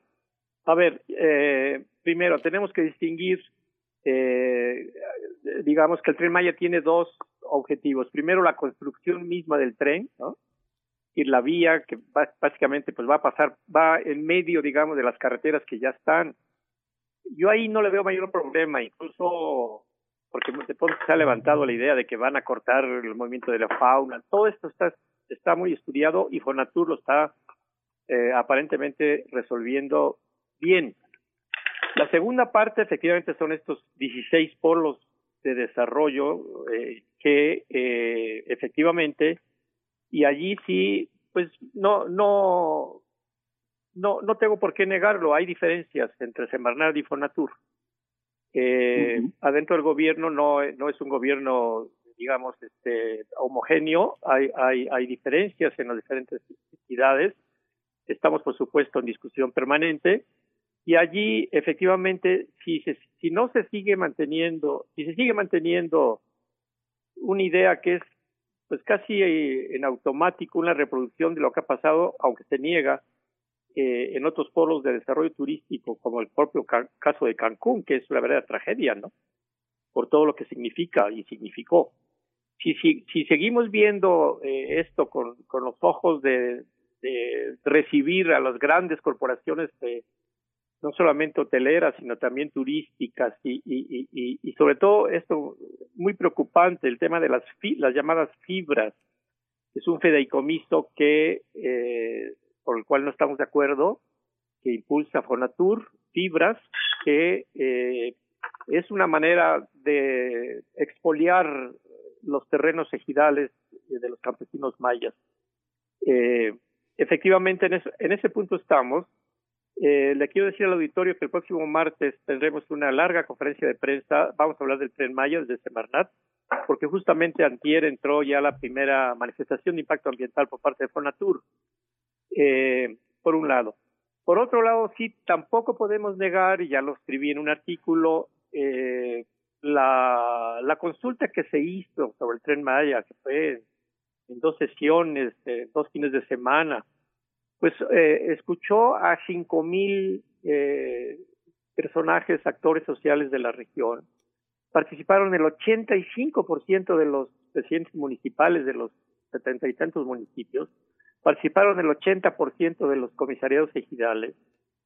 Eh, y digamos, no, no está dentro de los estándares que exige el compromiso de México con la Organización Internacional del Trabajo, pero estuvo allí esta, esta esa opinión de más de cinco mil miembros. Nosotros hemos estado en contacto con las principales organizaciones sociales de apicultores, de conservacionistas, de los chicleros, los ejidos forestales mayas, este, los del conservacionismo, los del el turismo alternativo y con la comunidad académica. E- Es, es mucho más complejo. Este, vamos a estar vigilantes desde Semarnat y vamos a externar nuestro punto de vista y la única manera de hacer, que este proyecto no caiga en lo de siempre es empoderando a los ciudadanos y a las comunidades. ¿no? Ese es un poco nuestro punto de vista sobre el tren Maya. Víctor, muchísimas gracias. Ha sido un gran honor contar con tu participación aquí en, en Mundos Posibles. Te agradezco mucho eh, haber aceptado la invitación. Creo que pues hay muchos muchas luchas que hay que continuar, muchos temas que hay que seguir discutiendo, eh, pero por lo pronto pues es un gusto poder eh, haber contado con tu participación. Miguel Ángel Berenice, muchas gracias como siempre.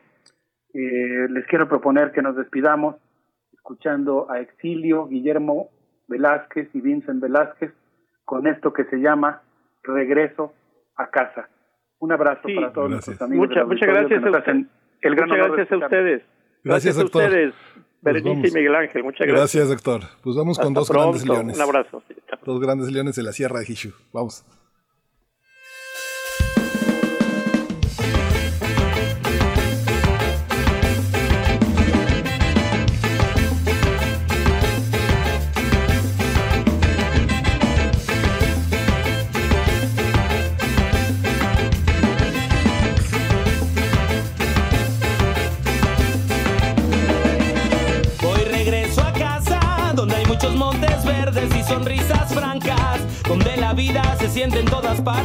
Y la rutina se llena de paisajes. Hoy regreso a casa, nunca para atrás, siempre para adelante y para poder mirarte y para poder besarte. Ya quiero encontrarte y poder abrazarte. Llevo un saco de ilusiones, parchado con mil amores.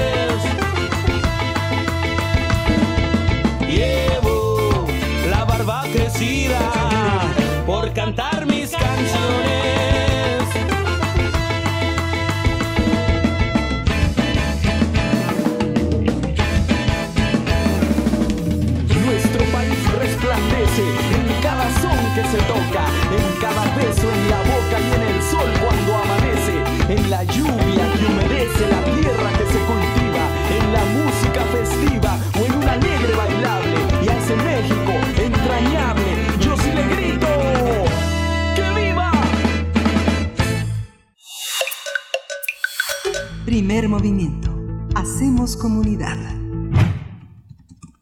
Bien, pues ya estamos de vuelta. Damos la bienvenida a Alicia Vargas Ayala aquí en nuestra sección de Derechos Humanos.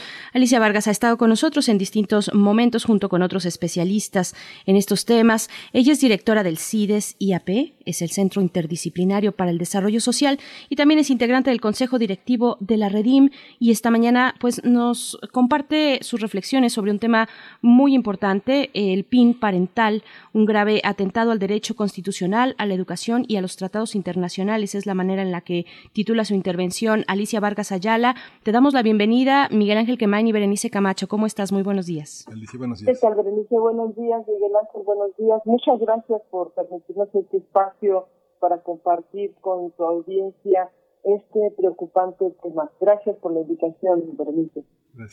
Al contrario, gracias a ti, Al- Alicia. Lo decíamos desde la mañana, eh, una iniciativa que, que viene, si no estoy equivocada, desde, desde España, que propone precisamente uno de los Abascal integrantes del partido Vox, un partido ultraconservador que lo conocemos, que se ha ido ganando lugar allá en, en el espacio electoral de España y que llega a México, en un país también como el nuestro, donde se ha frenado, eh, por ejemplo, la discusión sobre la legalización del aborto sobre la legalización de la interrupción del embarazo y también ahora se presenta esta negación en algunos estados eh, con el nombre de PIN parental. Cuéntanos, por favor, Alicia. Así es, querida Berenice, como, lo, como bien lo dices, Pues nos enfrentamos el movimiento de defensa y protección de los derechos de niños, niñas y adolescentes en América, en México y en el mundo, con una oleada que está resurgiendo en este momento, justamente de, de grupos antiderechos humanos eh, que forman parte de las jerarquías religiosas y de jerarquías de alto poder. Y efectivamente, como bien lo mencionas, el grupo ultra, el grupo español Vox, que es un grupo con eh, resadios de, de, de una ideología todavía franquista, pues justamente en estos tiempos donde quizá por la estructura de la pandemia, por los, por el impacto que va teniendo, se están generando y se están reconstruyendo procesos de, revisión en torno a los a las estrategias estatales de protección y de cuidado, no solamente de la niñez, sino incluso de cuál es el rol del Estado. Y justo en estos tiempos, grupos como, como Vox, que tienen por supuesto sus contrapartes y sus réplicas en nuestro país, también con grupos de la derecha eh, ultra, pues son receptores de estas posiciones y de estas eh, perspectivas ideológicas que justamente tienen un contenido fuerte de posiciones machistas, xenofóbicas y, por qué no decirlo, hasta fascistas del franquismo. Pensar en los niños y las niñas como un objeto en el cual los adultos son, de lo cual los adultos son propiedad y tienen el derecho de limitar o permitir la información, el conocimiento y a qué tipo de información científica o no pueden tener acceso, es una eh, sobreactuación del rol de, la, de los adultos y de la paternidad que justamente en nuestro marco legal, por lo menos en México y en casi todos los países de América Latina, está restringido y está limitado porque hay un derecho ciudadano que debe proteger el Estado de la, el acceso a la información y el conocimiento científico, a la educación y a, y a los procesos formativos de manera universal que permita a cada sujeto irse construyendo en su identidad y en su posición particular. En, en, en, en este mes de mayo justamente en este mes de junio también, se presentaron propuestas en el estado de Aguascalientes y en el estado de Nuevo León, donde un grupo de padres propone que se permita el derecho, que ahora se llama PIN parental, es decir, similar a lo que fuera un software de administración de contenidos, el PIN parental presentaría eh, es derecho y es la, el pase automático para que los adultos puedan impedir, revisar o puedan eh, decidir si se permite que cierta información sea proporcionada a los hijos e hijas dentro de las escuelas. Es decir, les daría el derecho de decidir los contenidos y, la, eh, y autorizarlos. Por supuesto que esto va en absoluto contrasentido con los marcos normativos que protegen los derechos, incluso los derechos universales de los seres humanos. En la, en, la Declaración Universal, el artículo 26 protege nuestro derecho a la educación, eh, al, al tipo de, de, de educación plena que desarrolle la personalidad humana, y que hoy propuestas como estas se atreven a establecerse como eh, limitantes, como limitativas, como restrictivas, porque ellos como adultos tenían este derecho a, a, definir qué es lo correcto o no lo correcto. Y justo en ese punto nos encontramos con el tema de la educación sexual, de la educación laica, de, la, de las percepciones sobre temas eh, estratégicos en la construcción de una forma, de una mentalidad y de una posición incluso eh, de las personas, de los niños como política, como, como neutral, como objetiva, porque entonces los padres querrían saber si un profesor, en lugar de dar la clase de matemáticas, va a hablar sobre temas de género, o si va a hablar eh, sobre temas de la construcción eh, ideológica machista, que podría que podría interpretarse como este una una clase que eh, atentaría a las a las eh, eh, pautas de, de pater, paternales de los de los hogares machistas.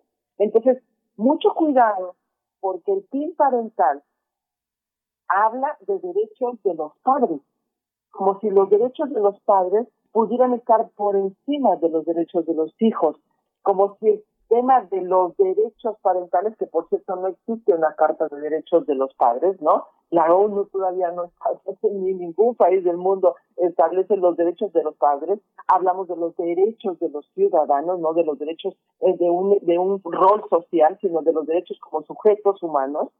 Entonces, hablan de derechos de los padres como si fuera un derecho que podría estar por encima incluso de la, de la Carta de los Derechos Humanos.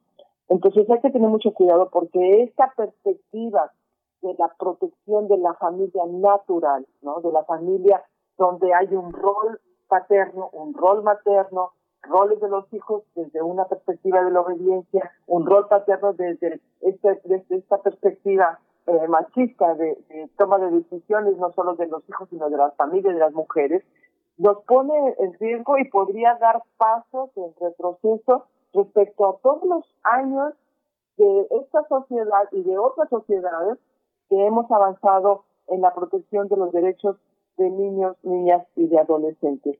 Precisamente en este mismo contexto, hace unos días las agencias eh, de la ONU, eh, la, la, eh, eh, las autoridades de, de la ONU, de la UNESCO, el fondo de las, el fondo de las, eh, perdón, la oficina del alto comisionado de Naciones Unidas, expresaron eh, un extrañamiento y reprobaron la, la, la introducción legal del PIN parental en el estado de Aguascalientes. Es el primer estado que se, que se ha posicionado como eh, autoridad y, y ha aceptado el PIN parental como una estrategia dentro del esquema de la educación de los niños y niñas del estado de Querétaro, de, de Aguascalientes, perdón. Es decir, señalaron estas autoridades que es el Estado quien tiene la obligación de garantizar que niñas y niños puedan acceder a los servicios de información y educación, incluida la educación sexual así como combatir y eliminar todo tipo de violencia contra la infancia.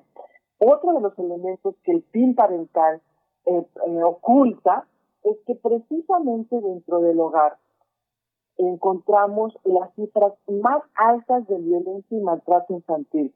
Seis de cada diez niños sufren maltrato infantil como una estrategia educativa y de conducta dentro de los hogares.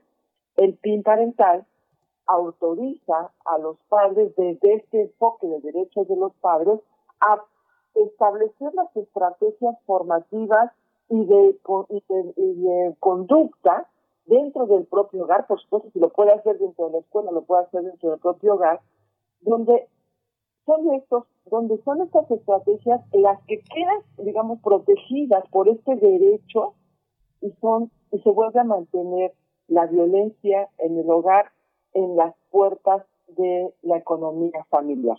Entonces, habría que estar haciendo una revisión objetiva, cuidadosa, porque también recordemos que no solamente tenemos la violencia como mecanismo o estrategia conductual, sino que incluso dentro del hogar también se sufren las, las estadísticas más altas de abuso sexual infantil.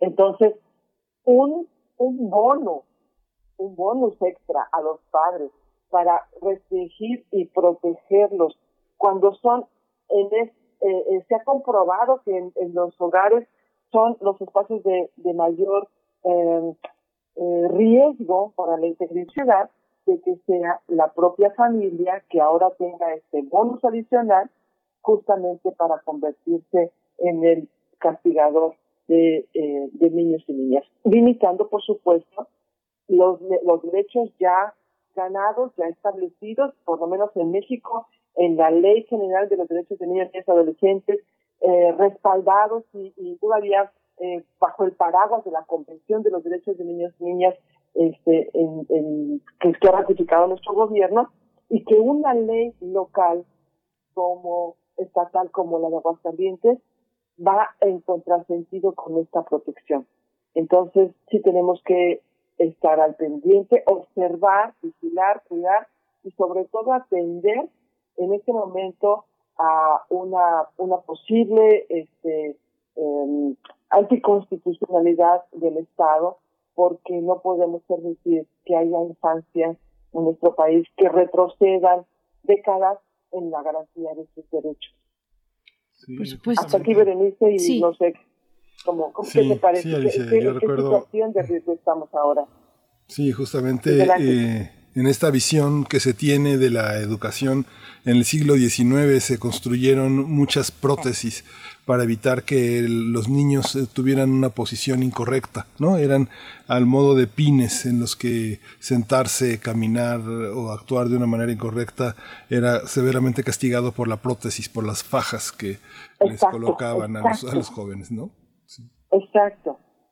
Pues es una conversación la que nos planteas esta mañana que amerita pues mucho más tiempo. Es una conversación muy extensa que, que además no es nuevo el veto a los contenidos educativos. Hay uh, eh, un montón de ejemplos que podemos ir encontrando a lo largo de la historia.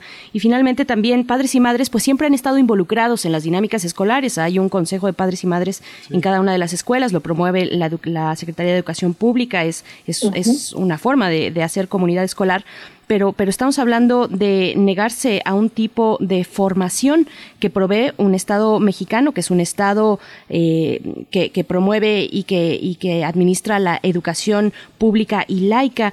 Es, se nos acaba el tiempo, Alicia, pero, pero te agradecemos mucho y ojalá podamos continuar y darle seguimiento a los estados donde se está discutiendo esta situación. Eh, por el momento te despedimos, pero, pero te mandamos un fuerte abrazo. Muchas gracias, Alicia. Gracias, Berenice. Y este tema se queda en el tintero. Los, los eh, audiencias recomendamos que sigan investigando, que sigan el tema. Y muchas gracias por la oportunidad de dejarnos compartir este tema que seguramente seguirá dando de qué hablar. Gracias, Berenice. Gracias, Miguel Ángel. Gracias al auditorio. Pues, pues, podemos concluir con una pequeña recomendación. El libro de, Mortor, de Morton Schatzman, El asesinato del alma, la persecución del niño en la familia autoritaria, es un clásico de la, de la psiquiatría y el psicoanálisis, así que bueno, vale la pena ve- ver cómo se puede torcer la voluntad de una persona por el autoritarismo en la familia. Pues ya nos acabamos, ya, llegamos, ya nos dieron las 10, Berenice. Nos vamos ya, nos despedimos. Mañana nos encontramos a partir de las 7 de la mañana. Esto fue Primer Movimiento. El mundo desde la universidad. Radio UNAM presentó Primer Movimiento. El mundo desde la universidad.